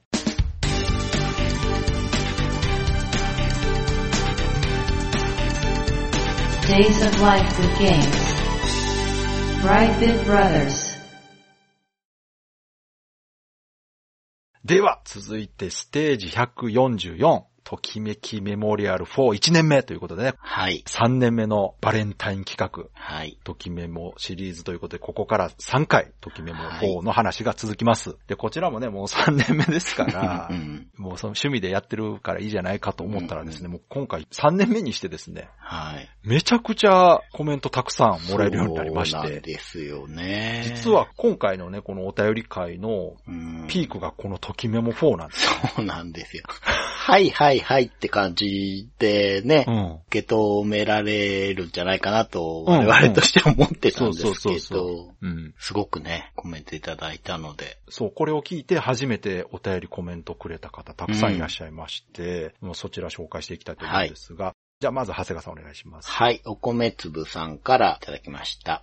2P さん15回もプレイされてるのすごい、かっこ笑い。 もう立派な時メモラーですね。主題歌の話は完全に同意。調べたら GS 初代はビーズが起用されているし、そういう時代だったのか。PSP 持ってなかったので、時メモ4をやってないですが、ゲーム内容を聞いていると面白そう。その頃はゲームから離れていた時期で、ときメモ4の存在自体を BB ブロスで初めて知りました。え、出てたのか、と自分も3で挫折しました。といただきました。ありがとうごあざりいがとうごます。ざいます。ね、こちらもうん長谷川さんがこの時は15回プレイしてたと。はい。今はもうね、それを超えてますけど、はい。主題歌の話同意ということでね、まあ、有名なうん。ね、アーティストとコラボするという流行りもあったんですそうが、ですよねまあ、やはりちょっとね、昔のうん。声優さんが歌ってる方が良かったなという話をして、それに同意していただいたと。うん。で、まあ、この4自体知らなかったという方、多いと思います。うん。はい。もう、こちらはね、この3で挫折した人は特に、うん。 もう4のことが耳に入らない状況だったのではないかなと思そういでますすよね。ね。今回いただいたコメントに目を通してても、この流れはいくつか多かったですねあった気がしますね。 3で挫折したというのと、その4を知らなかったという人は結構ね、いらっしゃったみたいで。うんでは続いてね、メオルさんからいただきました。はい。ときメモ3で挫折してたので、4の高校生活シミュレーターの話で、そんなゲームなのかと知れてちょっと気になりました。うんうん。というコメントいただきまして、こちらにね、ちょっと私の方でこう、リプを返して話をしていた時にですね、はい。メオルさんが、ときメモ2世代ですが、当時雑誌を購入し、好きなキャラの EVS を仕込んで、ファン同士でディスクの貸し借りとかしていたなと懐かしく拝聴していました。うん。当時中学生だったんですが、都内、学内で、ときメモ2が流行って、コアモテの先輩の自転車の鍵のナンバーが日の本光の誕生日に合わせてあったりしてました。というコメントいただいて、これ非常に素晴らしい思い出だなと。うん。うんまあ、このディスクの貸し借りをできる環境があったというのは私非常に羨ましいなと思いまして、まあ私、あときメモ2を遊んだ時はもう社会人だったのでー、うん。まあ、なかなかこういうことはできなかったんですが、このときメモ絡みの思い出でね、うん。長谷川さんもそうですけど、うんやたらとコアモテの友達がときメモにハマっているという話が多いなと思 って、ですよね。なんかバンドマンだったり、ヤンキーっぽいうん人だったりとか、うんうん。やっぱこう、なんなんでしょうね。その、私が中学生時代の時も、ヤンキーの人らがう、ん。おにゃんこクラブ好きだったわりとか。かいうるこ。とそう、でやあっぱりますよね。そのノリなんですかね。僕も怖い先輩が、うん。魔法少女のアニメにやたら詳しいんですよ。やっぱなんなんかかああるるんんでですすかねね。うん。そういうのね。ちょっと癒しが欲しくなるんですかね。いや、なんでしょうね。まあまあ、やっぱどんな人でも可愛いものが好きなんじゃないですうか。ー。うんんナンバー日の本光の誕生日ってこれまあ、 する方もする方ですけど、それ見て、あ、光の誕生日ってわかる方もさすがですよ。 そうもなんですよ。うん。うそれバレた時点でもう鍵の意味ないけど。う うん。ん。いや、いい思い出だなと思いましたね。はい。では続いて、長谷川さんお願いします。百成さんからいただきました。EVS の弱みとして容量の部分に着目しているのいいですね。UMD がときメモ2すらフルで入れられない弱々容量というのもスピーキャン採用した理由の一つだろうと思うので、といただきました。ありがとうごあざりいがとうごまざいす。ます。こちらね、番組のリンク貼った上で、こはれい感想としてね、はい。つぶやいていただいたものになるんですが、この EVS の容量の部分に着目してるのがいいっていう、この、ここを褒めていただけるのも嬉しいなとう思います。ん。うん。確かに EVS の容量の話とかあんましないですよね。まあそうでした ね。やっぱり皆さんキャラクターの話とかをですよねすると思うんですよね。はい。まあこのあたりも言及したくなる素晴らしいゲームだと。そうですよね。うんはいうんえーそしてね、続いてステージ145。はい。ときめも方2年目なんですが、こちらキャラクター紹介ですね。1年目がシステムとかの話をして、はいはい2年目にようやくキャラクター紹介の話をするということで、こちらもね、コメントいただいてます。はい。ヤンマーさんからいただきました。アイドリングファンだったからプレイするしかないか。あと、かっこご存知かもしれませんが、2は PS アーカイブで出てますよ。確か追加ディスク付きだったと思います。といただきました。はいありがとうございありまがす。とうございます。はい、これね、うん。ときメモ会でも話しましたよね。うん、うん、 3年目の時に話したかな。ヤンマーさんに紹介してもらって、うん。プレイステーションアーカイブで2人とも時メモ2買いましたかうら。ん。はい、もう買い方も詳しく説明しておりますので、ね。詳しくは、ときめきメモリアル4、3年目のオープニングを聞いていただけたらなと思います。うんうんうんでは次、長谷川さんお願いします。はい。じゅんさんからいただきました。ときメモ4が発売した時にはすでに結婚しててプレイできなかったけど面白そう。ただ今後プレイすることはないとも思う。夫婦同じ部屋で別のゲームをプレイしてたりするけども、ときメモは内面が出てしまう感じがして見られるのはきつい。といただきました。ありがとうございありがとうまごすざい。ます。ときめも4発売当時は結婚してて、うん知ってたとしても、まあ、プレイできなかった。うんうんうん。今後、プレイすることはないっていうのは寂しいですね、これね。別の部屋でうんゲームするならね、うーん。 PSP ですから、そうなんです。うん。そうそうそう。こっそり遊べばね、そうですね。いいと思いますよ。うんで、内面が出てきついって、そんな、ご夫婦ならもう全然内面も知ってるでしょ、お互い。うーん。ねまあそれずっと隠してるならね、別ですけうど。ん。私なんかもう、妻の横でときめもやってますからあ、ね。僕もやってますよ。ねもう全う然、大丈夫ですよ。うん。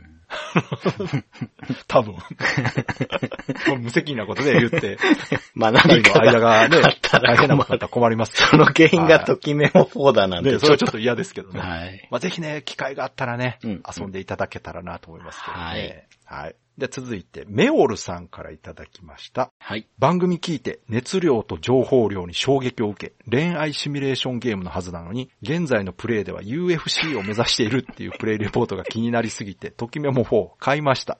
といただきました。ありがとうござあいります。がとうございます。はい。よかったですね、長谷川さん。よかったです、まさか長。谷川さんのあのレポートで、 引っかかっていただけるとは。まあまあ、受け幅広いんだなと。そうですね。うんまあその、ロールプレイできるよという話をね、長谷川さんがしてくれたんですが、もう今回ね、こういう感じでね、ときめもを買いましたという報告がかなり多くてですね。ね。よかったですね。結構ね、いつものゲームよりハードル高いですよ、これだって PSP うん。じゃないと遊べないですからね。うーん。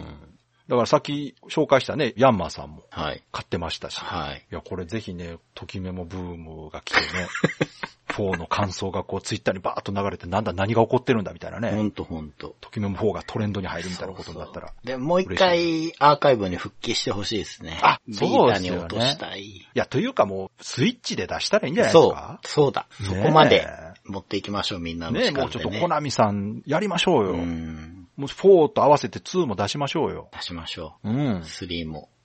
そらもういいよ、3も。だからう1、ん2、3、4ももう全全部部ね行きましょう。はういんじゃあ続いて、アルマさんからいただきました。はい。ときめきメモリアルを全く通っていないので、最近のときメモ会がまあ面白い。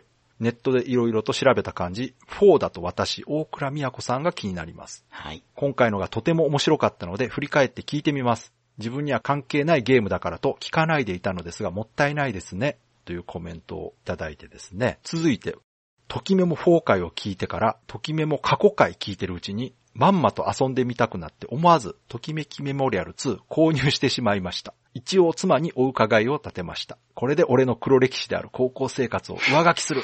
といただきました。ありがとうございます。ありがとうございます。まあ、こちらもね、 この、ときメモ会で、まあ、番組聞いていただいて、はい。しかも全く通ってないと。うん。そんな方に届いたのかと思うと、とても嬉しいです。そうですよね。で、通ってないけど面白いんですね。これね、その、私としては今回ときメモ4回はう、ん。だいぶ端折ってるんですようんうね。んもう1と2でだいぶ話してるかうん。うら、んうん。 4だけの話をしてるはずなんですが、それでも伝わってるならうんすごくうん。嬉しいですよね。まあ、ただ、購入したきっかけは過去回聞いてからなんですよ。そうか。やっぱりね、1、2はね、すごいんだと思いますよ。うんうん。 だってこれ全部で言ったら9回分あるってことですから。洗脳ですよ、それ。 時間で言ってもだから9時間近くあるんじゃないそうですようね。ん ?8 時間ぐらいかうな。いん。やもうこれ洗脳ですよ。だって聞いてるうちにうん。遊びたくなって購入してしまいましたうんね。しかもこのアルマさんね、うん奥さんにお伺いを立てて というね、この先ほどのあのジュンさんの話とちょっとね、はいつながるとこありますけど、はい。これで堂々と遊ぶ ということでね、こう黒歴史の高校生活を上書きするっていうのは非常にポジティブだなと思いあます。の、何回でもできますから。何回でもいける。うん本当にね、ループですよ。エンドレスエイトですから。はい。もうそのうちあの、本当の高校生活忘れられますよ、きっですよね。うんあれどっちやったっけつってと。そうそう。あれ、俺の学校大きい木あったよな。そうそう、そっちが。伝説の木そちがあったよな本物確かねになり、 やばい。アルマさんは、うんゲームの話をさせてくれっていう、ポあッドキャストをね。そうそうそれ紹介しない。ないと。そう、アルマさんもね、ポッドキャスト番組やられてまして、はい。ゲームの話をさせてくれ。うん、うん。という番組タイトルです。はい。こちら検索していただくとね、はい。出てくると思いますんで、一人喋りでね、うん自分の好きなゲームの紹介とかされてますので、気になった方ぜひね、聞いていただけたらなと思います。もう私ね、だからアルマさんにこの後ツイッターでリプライでね、うん。もうぜひ遊んで面白かったら番組で話してくださいと。本当ときめきメモリアル2の話を3回ぐらいにわたってね、ぜひしていただけたらでね、すよね。面白いなと思います けど。まあそはのくらいね、楽しんでいただけたはらいいいなと思いますし、はい僕はずっと聞かせてもらってるんですけど、あの、モグラーニャの回が楽しかったの で、皆さんもぜひ聞いてみてい。ください。最近の回ですね。はい。はい。では、続いてステージ146、はい。ときめきメモリアル4、3年目。はい。こちらあのネタバレありで、まあ、ゲームの中身について話すという回だったんですけども、はい。マジモリさんからいただきました。はい。ときめきメモリアル4回拝聴しました。まだ隠しキャラとは合っていないからやろうかな。うん個人的には柳さんから手を繋いできた時の繋いじゃったのセリフに撃沈しました。うん。別のキャラを攻略しようとしたけど、結局柳さんを選んでしまう高校生活を何度過ごしたか。うんやりたくなってきたので PSP 引っ張り出します。といただきました。ありがとうございありまがす。とうございます。いや、このコメント、長谷川さん今ならわかるでしょうこれわかる。やなちゃんはね、喋り方がすごいいい。これ、わ長谷川さんにこの話を触れるのが嬉しいな、これな。かる。僕ね、これリップでも返したんですけど、やなちゃんの了解ですが好きなんですよ。もうすごいな。もう私が何も言わなくても、長谷川さんがこうフォローしてくれるこの頼りがいのある感じ、たまらんな。これね、うん別のキャラ攻略しようとするけどね、一番お気に入りのキャラ、また行っちゃうんですよ、これ。そう、言っちゃいますこよれね。まあ前私も言いましたけどね、もうずっと光行っちゃうというのはこれなんですよ。そうなんです。まあ、運命ですね。まあこれを感じたい方はぜひうん。プレイしてみてください。はい。そんなわけないやろといやいやいや、ね。思う方はね、 はい。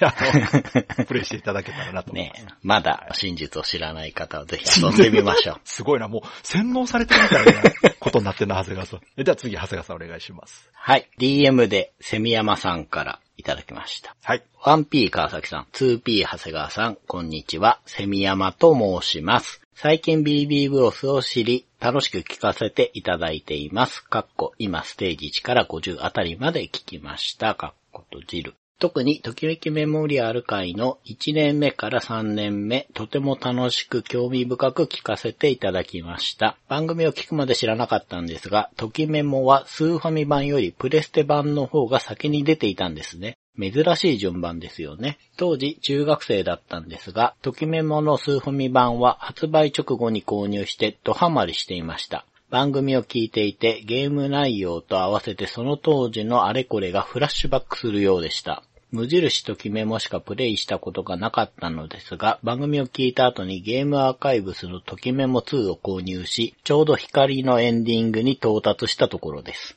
ときメモは本当に細部に至るまで作り込まれていて、プレイヤーを楽しませようという制作人の心意気が感じられるのがいいですね。ときメモ2ですが、EVS について番組で概要を掴んでいたおかげで利用することができました。痛恨側のメモリーカードに音声データを保存するという概念など、番組を聞かずにいきなりアーカイブスで始めたら理解できなかったと思います。ありがとうございます。ときメモ4も PSP の UMD 版を購入しました。2の後でプレイする予定です。BB ブロスのときメモ2回、ときメモ4回は、それぞれ全キャラ攻略後に楽しみに聞かせていただこうと思っています。これからも配信楽しみにしております。どうぞお体にお気をつけください。追伸 BB ブロスのときメモ会を聞いて以来、ときめきメモリアルの歌の CD、カッコ、ボーカルベストコレクション等をいろいろと物色していたのですが、立林美春のフィフネルの宇宙服という曲を再発見して最近よく聞いています。スーファミのときメモをリアルタイムでプレイした頃にも知ってはいたんですが、改めて聞いてみると、ときメモや立林美春とは直接的には関係ない、独特な歌詞の世界観が面白く、いろいろ調べていくうちに、過去にネット上に存在したピフネルの宇宙服の考察サイトなども発見し、自身の配信している生き物とサブカルのポッドキャスト、セミラジオで紹介しました。BB ブロスのときメモ会を聞かなければ、フィフネルの宇宙服について取り上げることもなかったのでご報告させていただきました。それでは長文失礼いたしました。といただきました。ありがとうございます。ありがとうございますはい。こちらもですね、うーん最近知っていただいて、聞いていただいている中、はい。ときめきメモリアル会ではい。お便りをいただいたんですが、うーん。このスーファミ版よりプレステ版の方が先に出ていったのが珍しい順番だという話がね、あったんですが、はいこれね、私はそう思わなかったんですよね。うーん。だから逆に新鮮な視点だなと思ったんですが、でも言われたら、セミヤマさんのおっしゃる通りなんですよ。そうですよ。あ一応順番から言う と、スーファミの方が先で、そうです、そうです、そうです。次プレステなのにうん。逆になってると。うん。でもこれね、私からすると、スーファミのときメモ出た時に、嘘やろと思ったんですよ。うん。喋らないときメモ出して意味があるのかと思言ってましたね、前もう。。うん。だから、あれは、プレステ版のときメモがめちゃくちゃ売れたから、コナミが、よっしゃ、これスーファミでも出したら売れるやろって出 した、だと思ってるんですね。はいはい。だから、あの順番自体は珍しいんですがう、ん。まあ、プレステが売れたという証拠だと思うんですよ。そう。ただ、そのおかげでこのセミヤマさんがね、うん。スーファミ版を遊ぶことができたと。そうそうそう。いうことで、これやっぱり当時中学生ぐらいからすると、プレイステーションは高価ですから。そうですよ、高いもの。そうそうそう。うんで、今まで持ってたスーパーファミコンで遊べるとなれば、そっちを遊ぶし、それがこう、たとえ声が出なかったとしても、うん。初めて遊べばね、そういうもんだと思って遊びますから。ね、ゲームのね、骨子は、システムの面白さは、そうそうそうまあ感じられますいよ、や、ただね、これ、私は想像するしかないんですがう、ん。喋、らないときメモうん。をプレイした人が喋るときメモをプレイしたら一体どう思うんだろうと思って、なるほど。そこはすごく興味深いです。 うん。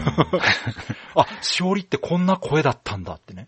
あー、それはあれですかね。こう、小説がアニメ化されたり、漫画がアニメ化されたり、みあそっちの感じたいかな。あ、こういう声かーっていうね。まあ、ただ、このセミヤマさんもその当時ね、立林美春は知ってた上で、うん。立林美春の声は知ってるわけですよ。はいはい、そうか。で、この、フィフネルの宇宙服ってはいいうタイトル、はい。で、この曲からはい。連想して、はい。ご自身のポッドキャストではい。紹介されているということで、これ私聞かせていただいたんです僕もがう、聞きました。このね、セミヤマさんのセミラジオ、すごいです。めっちゃ面白いです。一人喋りでね、やられてるんですけど、はい。本当にね、私、NHK のラジオ講座を聞いてるのああ、う。そうそう。なんか大学放送とかみそたうい、な。あのね、先生が喋ってるみたい。いや、僕すごい好きで、わかる。多分今半分ぐらい聞いたん ですけど、ごい。いやめっちゃ面白いんですよ。過去回から聞いてるんですね。聞いてます、聞いてます。言われてるように、生き物とサブカルのポッドキャストなんですよ。はい。だから、あの、決してそのゲーム番組というわけではないんですうんうがんうんう、んセミヤマさんが興味持たれたいろんなものをお話しされてるという番組なんですけど、非常にね、聞きやすいですし、はい。わかりやすい内容になってまして。ぜひね、うん。フィフネルの宇宙服の回だけでも、そうね。もうこの話自体がすごく面白いんですよ。面白い、面白い。私も全然知らなかったんで、うんですごく興味深かったですし、ときめも恐ろしいなと思いま した。あいやそこからこう話題を広げていくセミヤマさんがやっのぱそりう素そ晴らう、しいそう、そうななんですけどと、思う。うん。惚れる土壌があるっいやいや、すごいよ。ていうのがこれね、だからね、作詞した人がね、本当に博識なんだと思いますね。そうですね。うんこの立林美春のキャラとフィフネルっていうのをこう繋げて連想して歌詞書いて曲作ってるってそうそう本当にやっぱ普通ではなかなかできることじゃないと思いまで、すし。その考察サイトが存在することがいやわかる、まずすごいし、その考察サイトを作った人の素性もすごいんで、あうのんぜひ聞いてみてください。そうですね。うんカタカナでセミラジオとはい。検索していただけたらわかると思います。はい。番組の中でもね、我々の番組名出していただいてうまんすし。そうでしたね。紹介していただいてね、ありがとうございます。で、最後に EVS のね、はい私の説明が役に立ったという。 ここについてもあの EVS について話してるところを褒めていただけることが多いなと思って。そうですね。 あの、かゆいとこに手が届いたんです ね。そうなんかな まあまあ、あの、役に立ったなら本当ね、嬉しいなと思います。はい。でね、続いてですね、こちらもね、DM でいただいたんですが、はい。シュン・チャールズさんからいただきました。はい。前回ね、うん思い出のヒロイン会でも紹介させていただいたシュン・チャールズさんと同じなんで、時系列でいくと実はこちらのお便りの方が先にいただいたものです。はい。はじめまして、ステージ146拝聴いたしました。ツイートにて感想をつぶやいてもよかったのですが、ときめきメモリアル会を今年はリアタイできたこともあり、長くなりそうなので DM させていただきました。思えば自分が BB ブロスを視聴するようになったのもときめきメモリアル会がきっかけでした。川崎さんの溢れるときメモ愛に爆笑しながらも、そうそうとうなずいたりしながら、気づいたらステージが更新されるたびに、仕事や一人ドライブ時などに視聴し、自分の中のよく聞くポッドキャストになりました。自分は小学6年の頃、ときめきメモリアル1をプレイ。そのままドハマりし、多感な思春期時代から今に至るまで影響を受けました。中学の頃はドラマシリーズの影響でサッカー部に所属し、バンド活動も始めました。自分が今、バンドやギターを趣味ながらも演奏し続けているのは、間違いなくときめきメモリアル、あやのラブソングの影響です。そのまま中学校の修学旅行最終日に発売だったときめきメモリアル2も楽しくプレイし、3も限定版を購入。までは良かったのですが、なんとなくゲームに違和感を感じたのか、部活やバンドが忙しくなってしまったのもあり、ほとんどプレイせず、ときめきメモリアルとはしばらく距離を置いていました。4が出ていること、なかなかの良作であることなどは川崎さんの番組内での発言やネット表などでも知っていましたが、プレイには至らずでしたが、今回のお二人のお話を聞いていたら、やりたい、めちゃくちゃやりたいと久しぶりにゲーム熱がふつふつと湧き起こってきました。それくらい今回の回は楽しくニヤニヤしながら聞かせていただきました。自分は高校からゲームらしいゲームをほとんどせず、未だに PS2 を現役選手として使っているような古いにわかゲーマーですが、PSP かビータを手に入れて久しぶりにきらめき高校に入学しようかな。来年のバレンタイン会の希望ですが、違うゲームもいいですが、ときめきメモリアルのいろいろなゲーム、かっこドラマシリーズやパズル玉、特会玉、ね、クイズ仕様やサイドストーリーなどのお話や、リスナーのときめきメモリアルの思い出、かっこキャラソンやライブに行ったとか自分のように今の自分に影響を与えたことなどのお話も聞いてみたいです。急に寒くなったり暑くなったりの日々が続きますが、お二人とも体調に気をつけて、また楽しい番組を引き続き期待しています。長々と長文、乱文、失礼いたしました。追伸。自分の推しキャラはずっと二時の咲ちゃんです。いつか川崎さんと飲みながら、ときめきメモリアルの話をしたいな。川崎さんとなら、うまい酒が飲めそうだ。といただきました。ありがとうごあざりいがとうございま。ますす。はい。こちらがね、前回の思い出のヒロインでも、んうん。コメントいただいたシュン・チャールズさんのときめもの思い出ということで。はい。だから本当はこっちが先なんですけどね。うんで、ここから虹の咲ちゃんの話とそいうでうす。ことでいただいたんですが、いや、本当もう詳細にというかね、うん。覚えてらっしゃいますね。うん。で、我々の番組がきっかけになってるというのもね、ありがたいですし、嬉しいですよね。そうですやっぱり。ね。う。うんん。基本ね、この番組は我々が好きなものを紹介することをね、コンセプトでやってますけども、うんうん。まあ、ときメモ会とかに関しては、本当私のさらに、 あの、なんていうか な、ニッチな部分の話をしてる気がしてたので、はい。まあ、ときメモ自体はメジャーなゲームだと思いますけど、うんうんうん。まあその受け入れてもらえるかなとうんいうん。うところはあったんですが、この3年目にしてね、はい。こんなにリアクションいただけ て、こんなに伝わってるっていう話聞くと、うん本当めっちゃ嬉しいですね、これですね。ね。うん。本当そうで。、結果ね、その長谷川さんも遊んでくれうんたし、うん。長谷川さんはまあ身近な人なんでね、はい。そうじゃない番組を聞いてくれた人がこうやって買って遊んでくくれたとか、まあ本当嬉しいなと思いますうね。ん。うんこれあの、はい来年のご希望 が来てますが、これこれ結構いけるもんですか全然。まあタイトル自体はね、あるから、うん。いけるとは思うんですけど、私ね、ストーリーズをあんまりやってないねんな。あーそうなんですあ、サイドストーリーズはやったか。ドラマシリーズやってないねんな。もううんあの、小島監督が関わってんのはどっちですかサイドの。えっと、ドラマシリーズ。ドラマ。うんあの、、だから、ワンの、ときめもワンのスピンオフを、うんうんうん。小島監督が、あの、ポリスノーツのシステムで作ったんですって。はあ。ポリスノーツってほら、アドベンチャーゲームじゃないでそすうかで。すね。で、あのシステムを流用して、はい。ときめものアドベンチャーを作ったということらしくて。はうん。あの、インタビューで言われてました。うんメタルギアがあんまり売れてなかった時に会社に貢献するためには、そういうこともしないといけなかったっていう話を されてまして。だあ。から、あうの、ん音ゲーも作ってたらしいですからね。うんうん。うん。なので、まあ、これでできなくもないんですが、うん。まあ、よりね、まあ、ニッチな話になってしまいますし。そうですね。ちょっとキャラクター知らないと難しかったりしますよね。きっとサイドストーリーズとか。まあ、私としては、ときメモは一応この4で終わりにしてですね、違うバレンタインにふさわしいゲームをと思ってはいるんですが。じゃあ、この辺の話は飲みに行ってね、お二人で。 もしくはもう、こう、参加したい人たちのサミットを開いて。いや、マジでね、やってくださ今い回のね、このときメモの反応を聞いてたら、はい。ときメモだけのオフ会やっても人集まるんじゃないかなっていう気。いや、そ の、いや、それは長谷川さんもですよ。そじゃれあ、行けますよ。 ね、今回はもう全然いけるでしょ。まあ、今のところ4ですけどね。そうですだからね、。うん。 2も遊んでもらったらね、2の話もできますけど。うんうんうんはい。じゃあ次、長谷川さんお願いします。はい。ゆきゃついまるさんからいただきました。ときメモ4懐かしいな。郡山先輩が好きすぎて、ウッキウキでプレイして、好感度もめちゃくちゃ早くマックスにしたのに、違う子に告白されて唖然とした思い出。 後から進路が一流大学か一流企業であることが告白条件と知り、社会の厳しさに涙。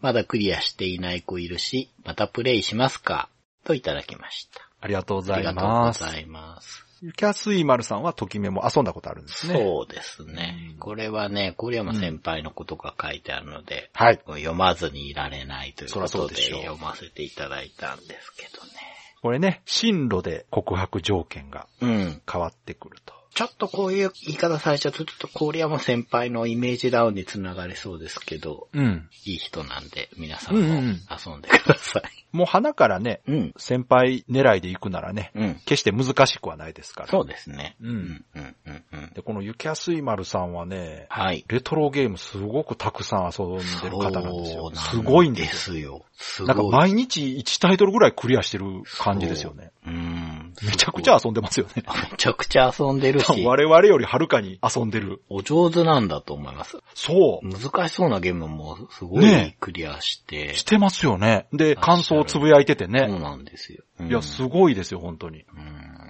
ぜひ、あの、ツイッターでね、見てみてくださはい。いゆきやすいまるさん。 はい。では続いて、ゆうにさんからいただきました。はい。ときメモ4回感想、ゲームに溢れたことないけれど、制服が切り替わった年の入学や定時制の併設など、主人公の境遇が自分の実体験に近すぎて遊べば没入できそうな気がしてき た。といただきました。ありがとうございありがますとう。ございます。ゲームは知らないけど、実際の自分の学生生活がうん、うん、うん。こんな感じだったとうん、うん、うん。すごいな。ね。やっぱこういう学校あるんや。遊ぶべきですよ、そんな。そうですね。ねまあでも、境遇どうなんやろなんかこう、現実と非現実がこう混在しちゃ うんじゃないいいんじゃないですか。それ幸せじゃないですか。そうか。確かにね。レディープレイヤー1みたいな感じで。 そうそうそう。うん。はい。じゃあ、長谷川さん次お願いします。はい。あえでさんからいただきました。やはり、ときメモは BB ブロス初年度からの熱い 1P さんの情熱が 2P さんだけでなく、リスナーたちにも伝わったのです。当然の結果なのですよ。といただきました。ありがとうございあまりす。がとうございます。いやー、これね、先ほども言いましたけど、本当に3年間かけてう、ん。毎年、ときめもと、まあドラクエの話もしてましたけど、はい。ねこの3年目にしてね、うん。長谷川さんがプレイしてくれて、はいそしてリスナーの中にもたくさん共感していただける方が増えたということで、はいやっぱり継続することが大事だなそとう。 このね、水が石をうがつように、かっこいい な。かっこいいな、そう言うと。そういう言い方をするとね。うんまあ毎年バレンタインでときめもの話をしてたっていう、だけ といえばそうなんですが。ねえもうほんまに50のおっさんがそんな話をしてるというね、すごいんですけど。いやでも嬉しいですよ。嬉しいで本すね当にそういう話せる場があることも嬉しいし、はいその話したことに共感してくれる方がたくさんいるというのうんもうんうん嬉しいですね。ね。いやもうでも本当にそれだけみんな思い出に残ったようなうんシリーズだったっていうことです。本当に面そ白れいは間違いないですっていうことですよね。そうですね。 Days of Life with Games. Right Bit Brothers. では、続いてステージ147、はい。スライムモリモリドラゴンクエスト。はい。こちらにもコメントいただいてます。小松菜さんからいただきました。確か1の時からスライムナイトの設定はあったと記憶してます。スライムの子供たちがナイトでバシバシ遊んでたはずうんといただきました。ありがとうございます。ありがとうございます。これあれですね、長谷川さんがスライムナイトって2からだったかなみたいな話をしてたからですね。うん。いつだっけなーって思ったんですけど、これちょっと確認したら確かに1の鉱山で出てきたんで、もあなうるほどね。中盤より手前ぐらいでうんうんうん。出てきてましたね。はは。うん。では、次、長谷川さんお願いします。はい。桑畑さんからいただきました。スライムもりもり会拝聴 2P さんの 2D ドット愛が伝わってきて嬉しくなった。可愛いドット絵のゲームはこれからもどんどん作られてほしい。これもプレイしたことないから、任天堂オンラインにぜひ来てほしいなぁといただきました。ありがとうございます。ありがとうございます。ね、長谷川さんのドット愛が伝わってると。 確か桑畑さんもドット絵がお好きなんじゃなかったかなと思うんですけど、これ、任天堂オンラインに来るでしょこれ、番組でも言いましたけど。そうですね、来てほしいです、ね。あの、スクエニが出すとしたら出しやすいタイトルだと思いますうよ。ん、そうです、そうです。うん、間違いなく幅広い人が遊べるゲームですからね。うん、うん、うん。では続いて、たくさんからいただきました。おそらく一度もプレイしたことがないにもかかわらずよく知ってるタイトル。ゲームをやり始めた息子が自らの意思で購入をせがんだタイトルで、本人的にはドラクエもろくに知らずに箱絵の魅力だけだったんだろうけど、一生懸命プレイしてた息子の姿を覚えてます。そういえば、こういった幼児というか、ゲームを始めた子供向けのドラクエというのが一時期あったのに、今は空白地帯になってるなぁ。今作が当世とは知らなかったですが、この後に息子は同じ当世作、伝説のスタフィーもやってた。どちらもシリーズが現在止まってるなぁ。といただいて、その後ね、もう一つコメントありまして、そういえば当世は学生時代会社見学で行ったことがありますが、PS1 の時代だったけど、それまでに開発に携わったソフトの数が膨大すぎて、開発実績を並べてるんだけど、どう見ても中古ソフト屋みたいだったなぁといただきました。ありがとうございますあり。がとうございます。まあ自分は遊んだことないけどね、お子さんが遊んでいたのでよく覚えていると。はい。うん子供向けのドラクエ、今はあれかなだからそのスマホとかの、そうなんでしょうね。そっちなんでしょうねそれか、うんあの、筐体もの、うんあうの、んカードが出てくるとか。そうねあっちとか。はいはいはいテレエレメカねうんうんそうそうあとはあれかな一応ドラクエビルダーズも低年齢向けっぽいけそう。うど。ー、うんんそうですね。だからね、幅広くはなってますよ。そうですねう。ん。うん、うん。でこのね、当世の話も面白いですね、これね。面白いですね。確かに中古屋さんみたいになっちゃうでしょう本ね。当に当世って名前出てなくてもかかうんるタイトルたくさんありますから。これ、面白いだろうなこれも、これもって思うでしょううね。ん、そうですね。うんはい。では、次のステージ。ステージ148。はい。クロス探偵物語、もつれた7つのラビリンス。ということでね、これはもう満を持してというかね、うん。待望のクロス会ということでコメントたくさんいただきました。じゃあ、長谷川さんお願いします。はい。西波さんからいただきました。クロス探偵物語ついに来たかといただいて、その後に、クロス界拝聴マッハ飼育とても快適でゲームテンポを損なわない良い施策だったな。サターン版で入って、プレステ廉価版で再プレイしたところ、ワンピースと同じルートだった。キャラの魅力の話、マークも癖が強くて好きだった。クロス好きすぎてワークジャムに就職活動したことがあったな、不採用だったけど、といただきました。ありがとうございます。ありがとうございますはい。西波さんもね、アドベンチャーゲーム好きな方ですからね。うん。ついに来たかというね。うこん。とで、はい。ああ、まあ、走りくそうなんですよね。これやった方は、本当に印象深いシステムになってますうん、ね。うで、キャラの魅力に関しては、まあこれね、ネタバレにならないようにいろいろまあ配慮して話してたんですが、ん。うん。本当はね、後半に出てくるキャラの話もしたかったんですが、もうそこもあえてしなかったと。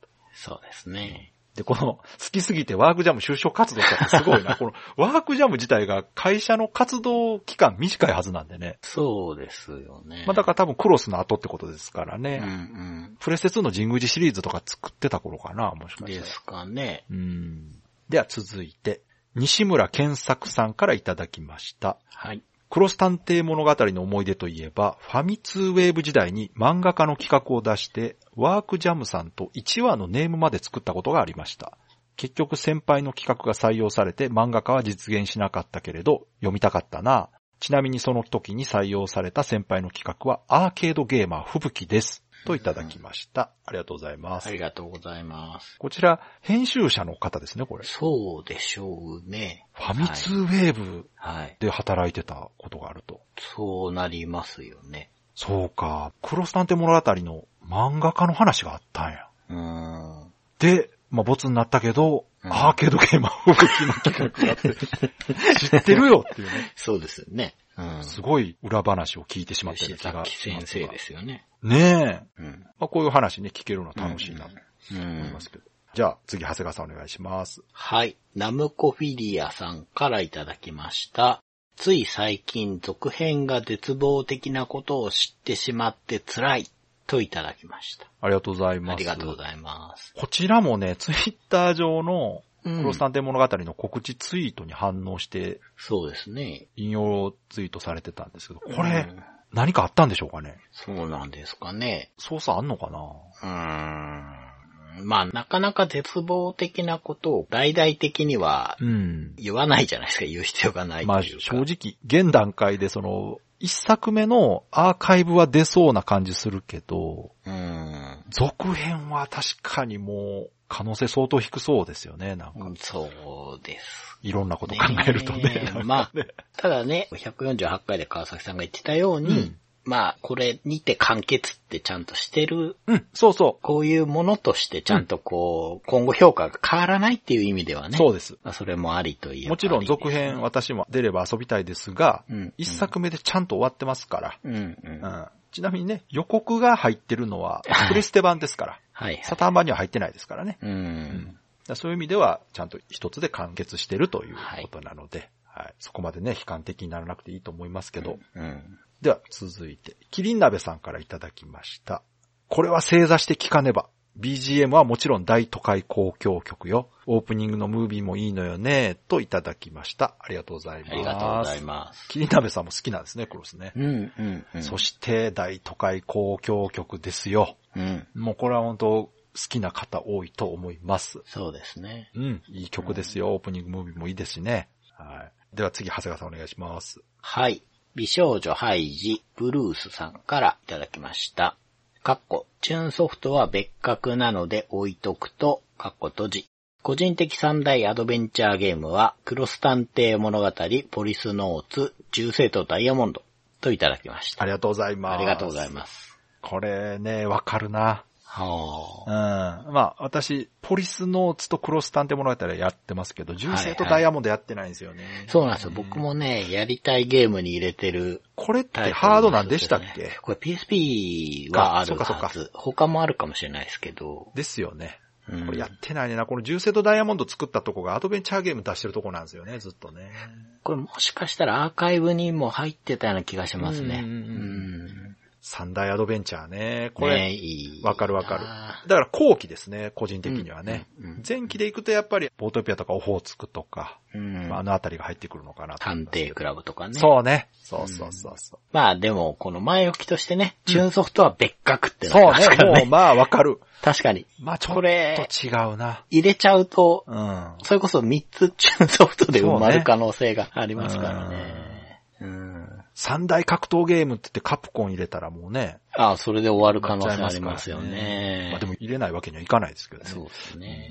うん。はい。では、続いて、中ちゃんベイビーさんからいただきました。はい。ステージ148クロス探偵物語会拝聴とうとうこの日が来てしまいました。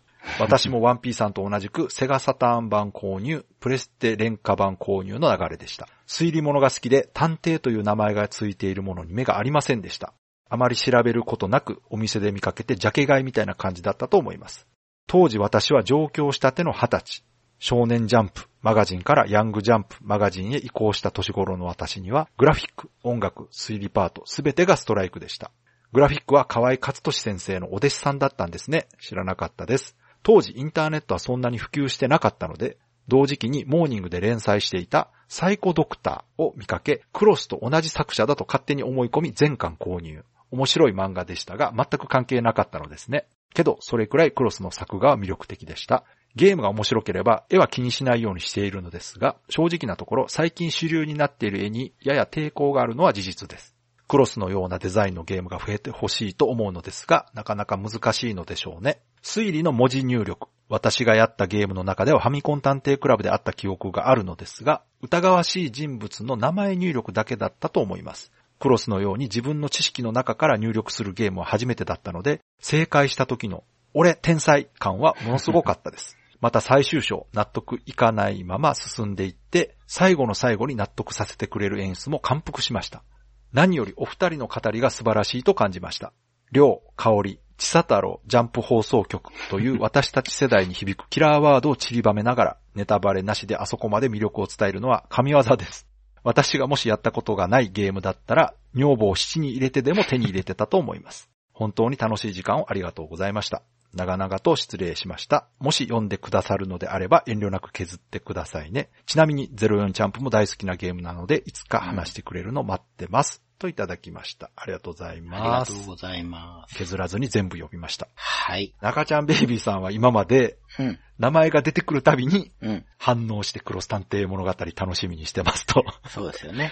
言われてたということで、とうとうこの日が来てしまいましたというコメントでね、はいうんこの熱いお便りをいただいたわけですが、はい非。常に鮮明な思い出ですね、こちらもでね。すうね。ん上京したての二十歳の時に遊んだと。うんわ、かりますよ。このね、ちょっと大人な感じがするゲームなんですよ、これ。はいはい。グラフィックもね、ストーリーも。うん。う。うんんで、ゲームシステムもその文字入力をするというところでね、うん。ある一定の年齢層の人たちに向けて作られてると。うん。なんかいいですねうん。上京したての二十歳がセガサターン版でピチカート5の曲を聴きながらゲームやるって、 なんかすごく良くないですいや、かエモいですね。ねえと思ううん。わかる。うん。そうそう。このね、グラフィックのね、玉木さんがはいはい。河合克俊先生のお弟子さんだっていう話でね、私も納得だったんですよ。うん。絵柄がやっぱすごく共通するとこありますから。そうですよね。うん。番組やっててこういうこと知れんのが、そうそう僕らも楽しいし、ですよねこうやって中ちゃんベイビーさんみたいにね、うん楽しんでもらえるっていうのがいいですよね。そうそう。確かにね、サイコドクターの絵も似てるんですよね。私もサイコドクター、単行本持ってますけど、うん。すごくこう、スッキリした絵を描かれる方なんでね、はい。似てる感じしますけどね。はい。まあこの、昭和ネタがね、ちゃんと通じててよかったなと思 って、やたらとシティハンターの話してたんで、そうですね。あとジャンプ放送局もね、これ、 読んでない人には伝わらないですからう、ん。うんこの中ちゃんベイビーさんだったかちょっと覚えてないんですけど、確か、女房を七に入れてでもっていうフレーズは過去にも読んだ覚えがあって、ちょっとこ う、奥さんを大事にしていただきたいなといいや う。、このフレーズ使うのって私たち世代最後じゃないですかね。そうでしょうね。もう今の20代の子なんかこんなフレーズ使った聞からないもうでしょポリコレ案件ですよ、これ。そう確かにね。そうそう、時代が変わったっていうのモラハラポリもありますけどうんね。ね時代ですよね。うん、うん、う。うんんいやでも楽しんでもらえてよいかや、ったです。本当よかった。うんね、ようやく取り上げることができてね、はい私も楽しかったですけども、聞いて楽しんでいただけたならよかったです。はい。では、続いて最後のステージ149、思い出のヒロインということで、前回のね、回ですけど、こちらにもコメントいただいております。じゃあ、長谷川さんお願いします。はい、もちおさんからいただきました。いつも楽しく拝聴しています。今回は思い出のヒロインについてお手紙します。自分が気になるヒロインはファミコンのウルティマのパッケージに書かれている女性のクレリック、かっこ僧侶、かっこ閉じになります。当時子供だった自分はお店でこのパッケージを見て、このクレリックに一目惚れ、そのままジャケ買いをしたソフトです。肝心のゲームは難易度がとても高く、攻略本を買う羽目になりましたが、それでも最後まで遊んだソフトです。ゲーム中のドットとパッケージのイラストでは全然違いますが、それでも自分は今でもとても好きなヒロインですね。イメージソングを日高のり子さんが歌っていたりと気合が入っていたソフトですが、なんとなくこのクルリックのイラストも日高のり子さんに似ているなぁと思ったりもしています。やっぱいいな、このキャラ。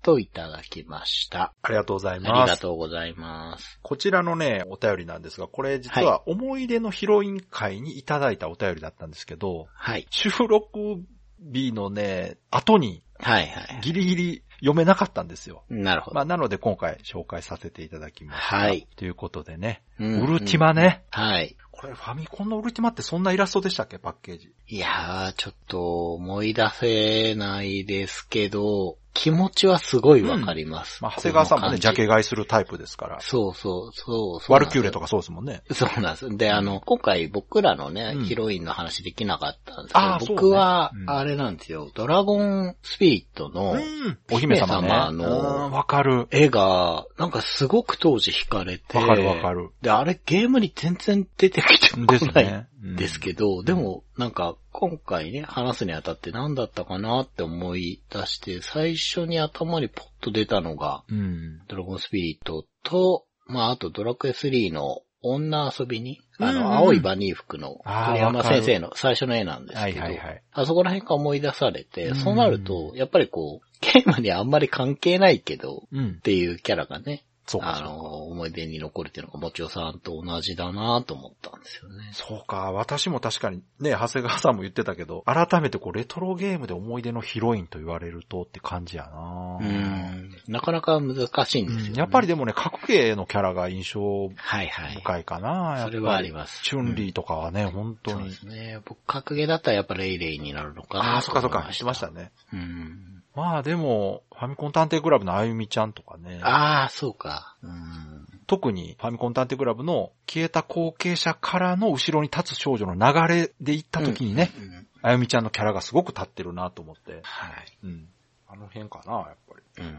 では続いてですね、お米粒さんからいただきました。はい。シュン・チャールズさんのお便りめちゃくちゃ面白かったです。うん虹色の青春またプレイしたくなりました。といただきました。ありがとうございます。 ありがとうございます。はい、これね、今回もね、読んじゃいましたけど、これは思い出のヒロインの時のね、シュン・チャールズさんのあの虹色さんへの思いが良かったと。そうですよね。ね、しかも虹色の青春またプレイしたくなりましたってことは、お米粒さんプレイしてるんですね。そうですよね。すごいなあのやっぱ人気ですね。ですね。他にも遊んでた方いらっしゃいまし結た構しね。やってるなうぁ。ん。だからあのね、シュンチャールズさんからのうんラブレターのようなあのお便りそうっすね共感できた方がすごあれは共感するいでしょね、多かったでしょうね。う。うん次、長谷川さんお願いします。はい。桑畑さんからいただきました。ステージ149、思い出のヒロイン会拝聴。以降の夜だ。かまいたちのマリは私も思い出深いな。2P さんと同じくスカイウォードソードのゼルダ。私も大好き。めっちゃ可愛いです。かっこ笑い。本編とは関係ないけど、ときメモのドラマシリーズを小島監督が作ってた話が出てたけど、マジでびっくりです。といただきました。ありがとうございます。ありがとうございます。ねこちら話しましたけどね。うんイコの夜だと、かまいたちのマリが。うんかまいたちのマリ人気でしたね。人気でしたね。やっぱりね、言われると、そうそうってなりますよね。うん私も確かにあの思い出深いヒロインですよ。うん。見た目ないのにね。すごいな。半ばトラウマでしたけどそうね。そうそう、それも ね。そう、あれも相まってねう。ん。うん。で、まあ、ここでもあの、小島監督の話が出てますけど。うん。うんはい。じゃあ続いて、哲郎さんからいただきました。はい。第149回思い出のヒロイン会聞きました。皆さんのを聞いていてこれだというのを思い出しました。ビアンカです。ドラクエ5は何回やったとしてもビアンカしか選べないと思います。かっこ1回しかやってない けど。フローラ選ぶ人とは友達になれないなって思ってました。といただきました。ありがとうございます。ありがとうございます。これね、哲郎さん実はあの思い出のヒロイン会にもコメントくれてたんですよね。うん、うん。考えたけど思い浮かばなかったっつってね。そううんでも、やっぱり皆さんの思い出を聞いてたらうん、これだとうん。ビアンカね。これなかったな、確かに。確かに、そうですね。ビアンカしか選べないね。そりゃそうでしょうー。んそうですフローラ選ぶ人とは友達になれない。こ れ、だかちょら、っと過激派そうですね。キノコ、タケノコになるから、それやるとねうん。また、うんうん仲良くしてくださいよ。本当ですよ。はい。続いて、大ちゃんさんからいただきました。はい。シュン・チャールズさんのギターと紹介いただいたラジオを聞きました。愛が溢れていてどちらも素敵ですね。新一さんのラジオを聞いて夢が叶う瞬間っていいなと思いました。聞いている方も幸せになれて最高です。ご紹介ありがとうございます。ときめも未経験にも伝わりました。といただきました。ありがとうございありまがすとう。ございはまいす。こちらね、思い出のヒロイン会の告知ツイートに、はい。続けてね、あの、シュンチャールズさんが、虹野さんの曲をギターで弾いているうん。ツイートと、うん。番組内で紹介した R1 グランプリ優勝されたね、はい。新一さんという芸人さんが、はい。憧れの虹野さんの声優である菅原幸子さんとラジオで共演したといんうんのがありまして、それをリンク貼ったんですよ。はい。で、それを大ちゃんさんが聞いてくれて、すごく面白かった、素敵だったという感想をいただいたんですが、これ私もラジオ聞いたんですが、はい。めちゃくちゃ良かったです ね。めちゃくちゃ良かった。おー。もうこの芸人の新一さんっていう方が本当に好きなんだなっていうのと、うん。虹野さん役のね、菅原幸子さんがもう本当に変わってない。うーん、いいですね。それは本当に嬉しいです、昔ね。か。らいい人で、しかも未だにやっぱりときめもも好きですし、そのときめもが好きな人に対しても、すごく温かい対応されてまして、うん。しかもね、ちゃんとね、あの、ゲームのね、台本かなんか持ってこられてて、おー。その場で呼んでくれるんですよ。おー。もうこれね、たまらないですよ。そうですね。すごかったな、もうあれ、虹野さん好きだとたまらないでしょうね。ああ、じゃあ、虹野さん好きは皆さん聞きに行まっあた方が、聞ね、いてるでしょう。ううんん、おそらくね。ということでね、このシュン・チャールズさんのコメントで、たくさんの人にもまたこう、ときめもの魅力が伝わったなと思うんですが、はい。今回のコメント紹介は以上となります。はい。もう今回も本当にね、たくさんのコメント、お便りありがとうございました。ありがとうございました。 Days of Life with Games. Brightbit Brothers. では、そろそろエンディングなんですけども、はい。今回はお便り会ということで、長谷川さんのレトロゲームプレイレポートはお休みなんですが、はい。まあね、今新番組としてね、はい。独立しておりますうから、ん。物足りないという方は、そちらを聞いていただけたらいいかなと。 はい。まあ過去回をね、 まとめただけですけどもね。はい改めて聞いていただけると、聞きやすくなってると思います。つなげて聞いてるとそうね。ですね。うん、あとは最後に、新録で、うん。うん。私たちがね、まとめたものを聞いた感想とか、うん。追加情報みたいなことも話してますので、はい。そちらも聞いていただけたらなと思いますけども、はい。今回もうこの時点でですね、はい。過去最長のお便り会になっているのではないかなと。まあ、映画一本分ぐらい。ありますね。はいこれもついに恐れていたこと が起きてしまいましたが、まあもうしょうがないかなと。はいもうお便り会に関してはね、もうもうこれは仕方がないと思ってやってますので、はい。いっぺんにね、聞かないでもいいの で。少しずつでもいいと思います。このね、お便り会はもともとね、10回区切りでなんかやりたいなとう。いうん時に、まあ思いつきでやった企画ではあったんですが、はい。結果としては本当にいい感じになったなと思ってまして、でそれが回を増すごとにね、はい。たくさんコメントいただけるようになったおかげでね、はい。こういうことになってしまったんですけれども、 でもね、やっぱね、紹介したいんですよね。したいです。それは、本当に、あの、お一人一回でも、そうそうそうそういいのでそう毎回ね、コメントをいただける方そうもないんらっでしすゃいよ。ますし。そうそう。本当そうですし、まあね、ボーナス面っていうことで、そうそうそうえーご容赦いただければ、そうですね。まあ、あの、タイトルだけ見てね、うん。う初めて聞く方なんかが事故らないように、ん。もうちゃんとファン感謝祭みたいに書いてますから、はい。まあ、ゲームの話聞きたい方は聞かない回だと思いますので、そうですね。もう今まで聞いていただいている方やね、うん。コメントお便り出した方が、はい。聞いていただけたらなとは思うんですが、はい。まあ、この過去10回を振り返るという意味でも、うん。聞いていただけるとね、楽しいかなと思いますのでね。はい。では、いつもの告知お願いします。はい。ブライトビットブラザーズでは番組に対するご意見、ご感想、あなたのゲームの思い出やゲームにまつわるエピソードなどお便りをお待ちしています。ホームページ右側のメールフォームや番組のツイッターアカウントへの DM などでお送りください。ツイートの場合はハッシュタグ BB ブロス。BB がアルファベットでブロスがカタカナをつけていただけると見つけやすくて助かります。よかったら番組ツイッターアカウントフォローしてください。よろしくお願いします。よろしくお願いします。ということで、今回はお便り紹介会でした。はい。次回がステージ151ですね。となりまして、テーマは募集してました。はい。あなたの好きなステージというテーマでね、はい。皆さんからいただいた好きなステージのお便りコメント紹介する回となっております。で、さらに番組3周年。うんうんうんそして4年目突入ということでね、はい。レトロゲームプレイレポートが始まったりとかう、ん。新しいことをやろうとしてますので、はい。次回もそういうことがあるかもしれません。はい。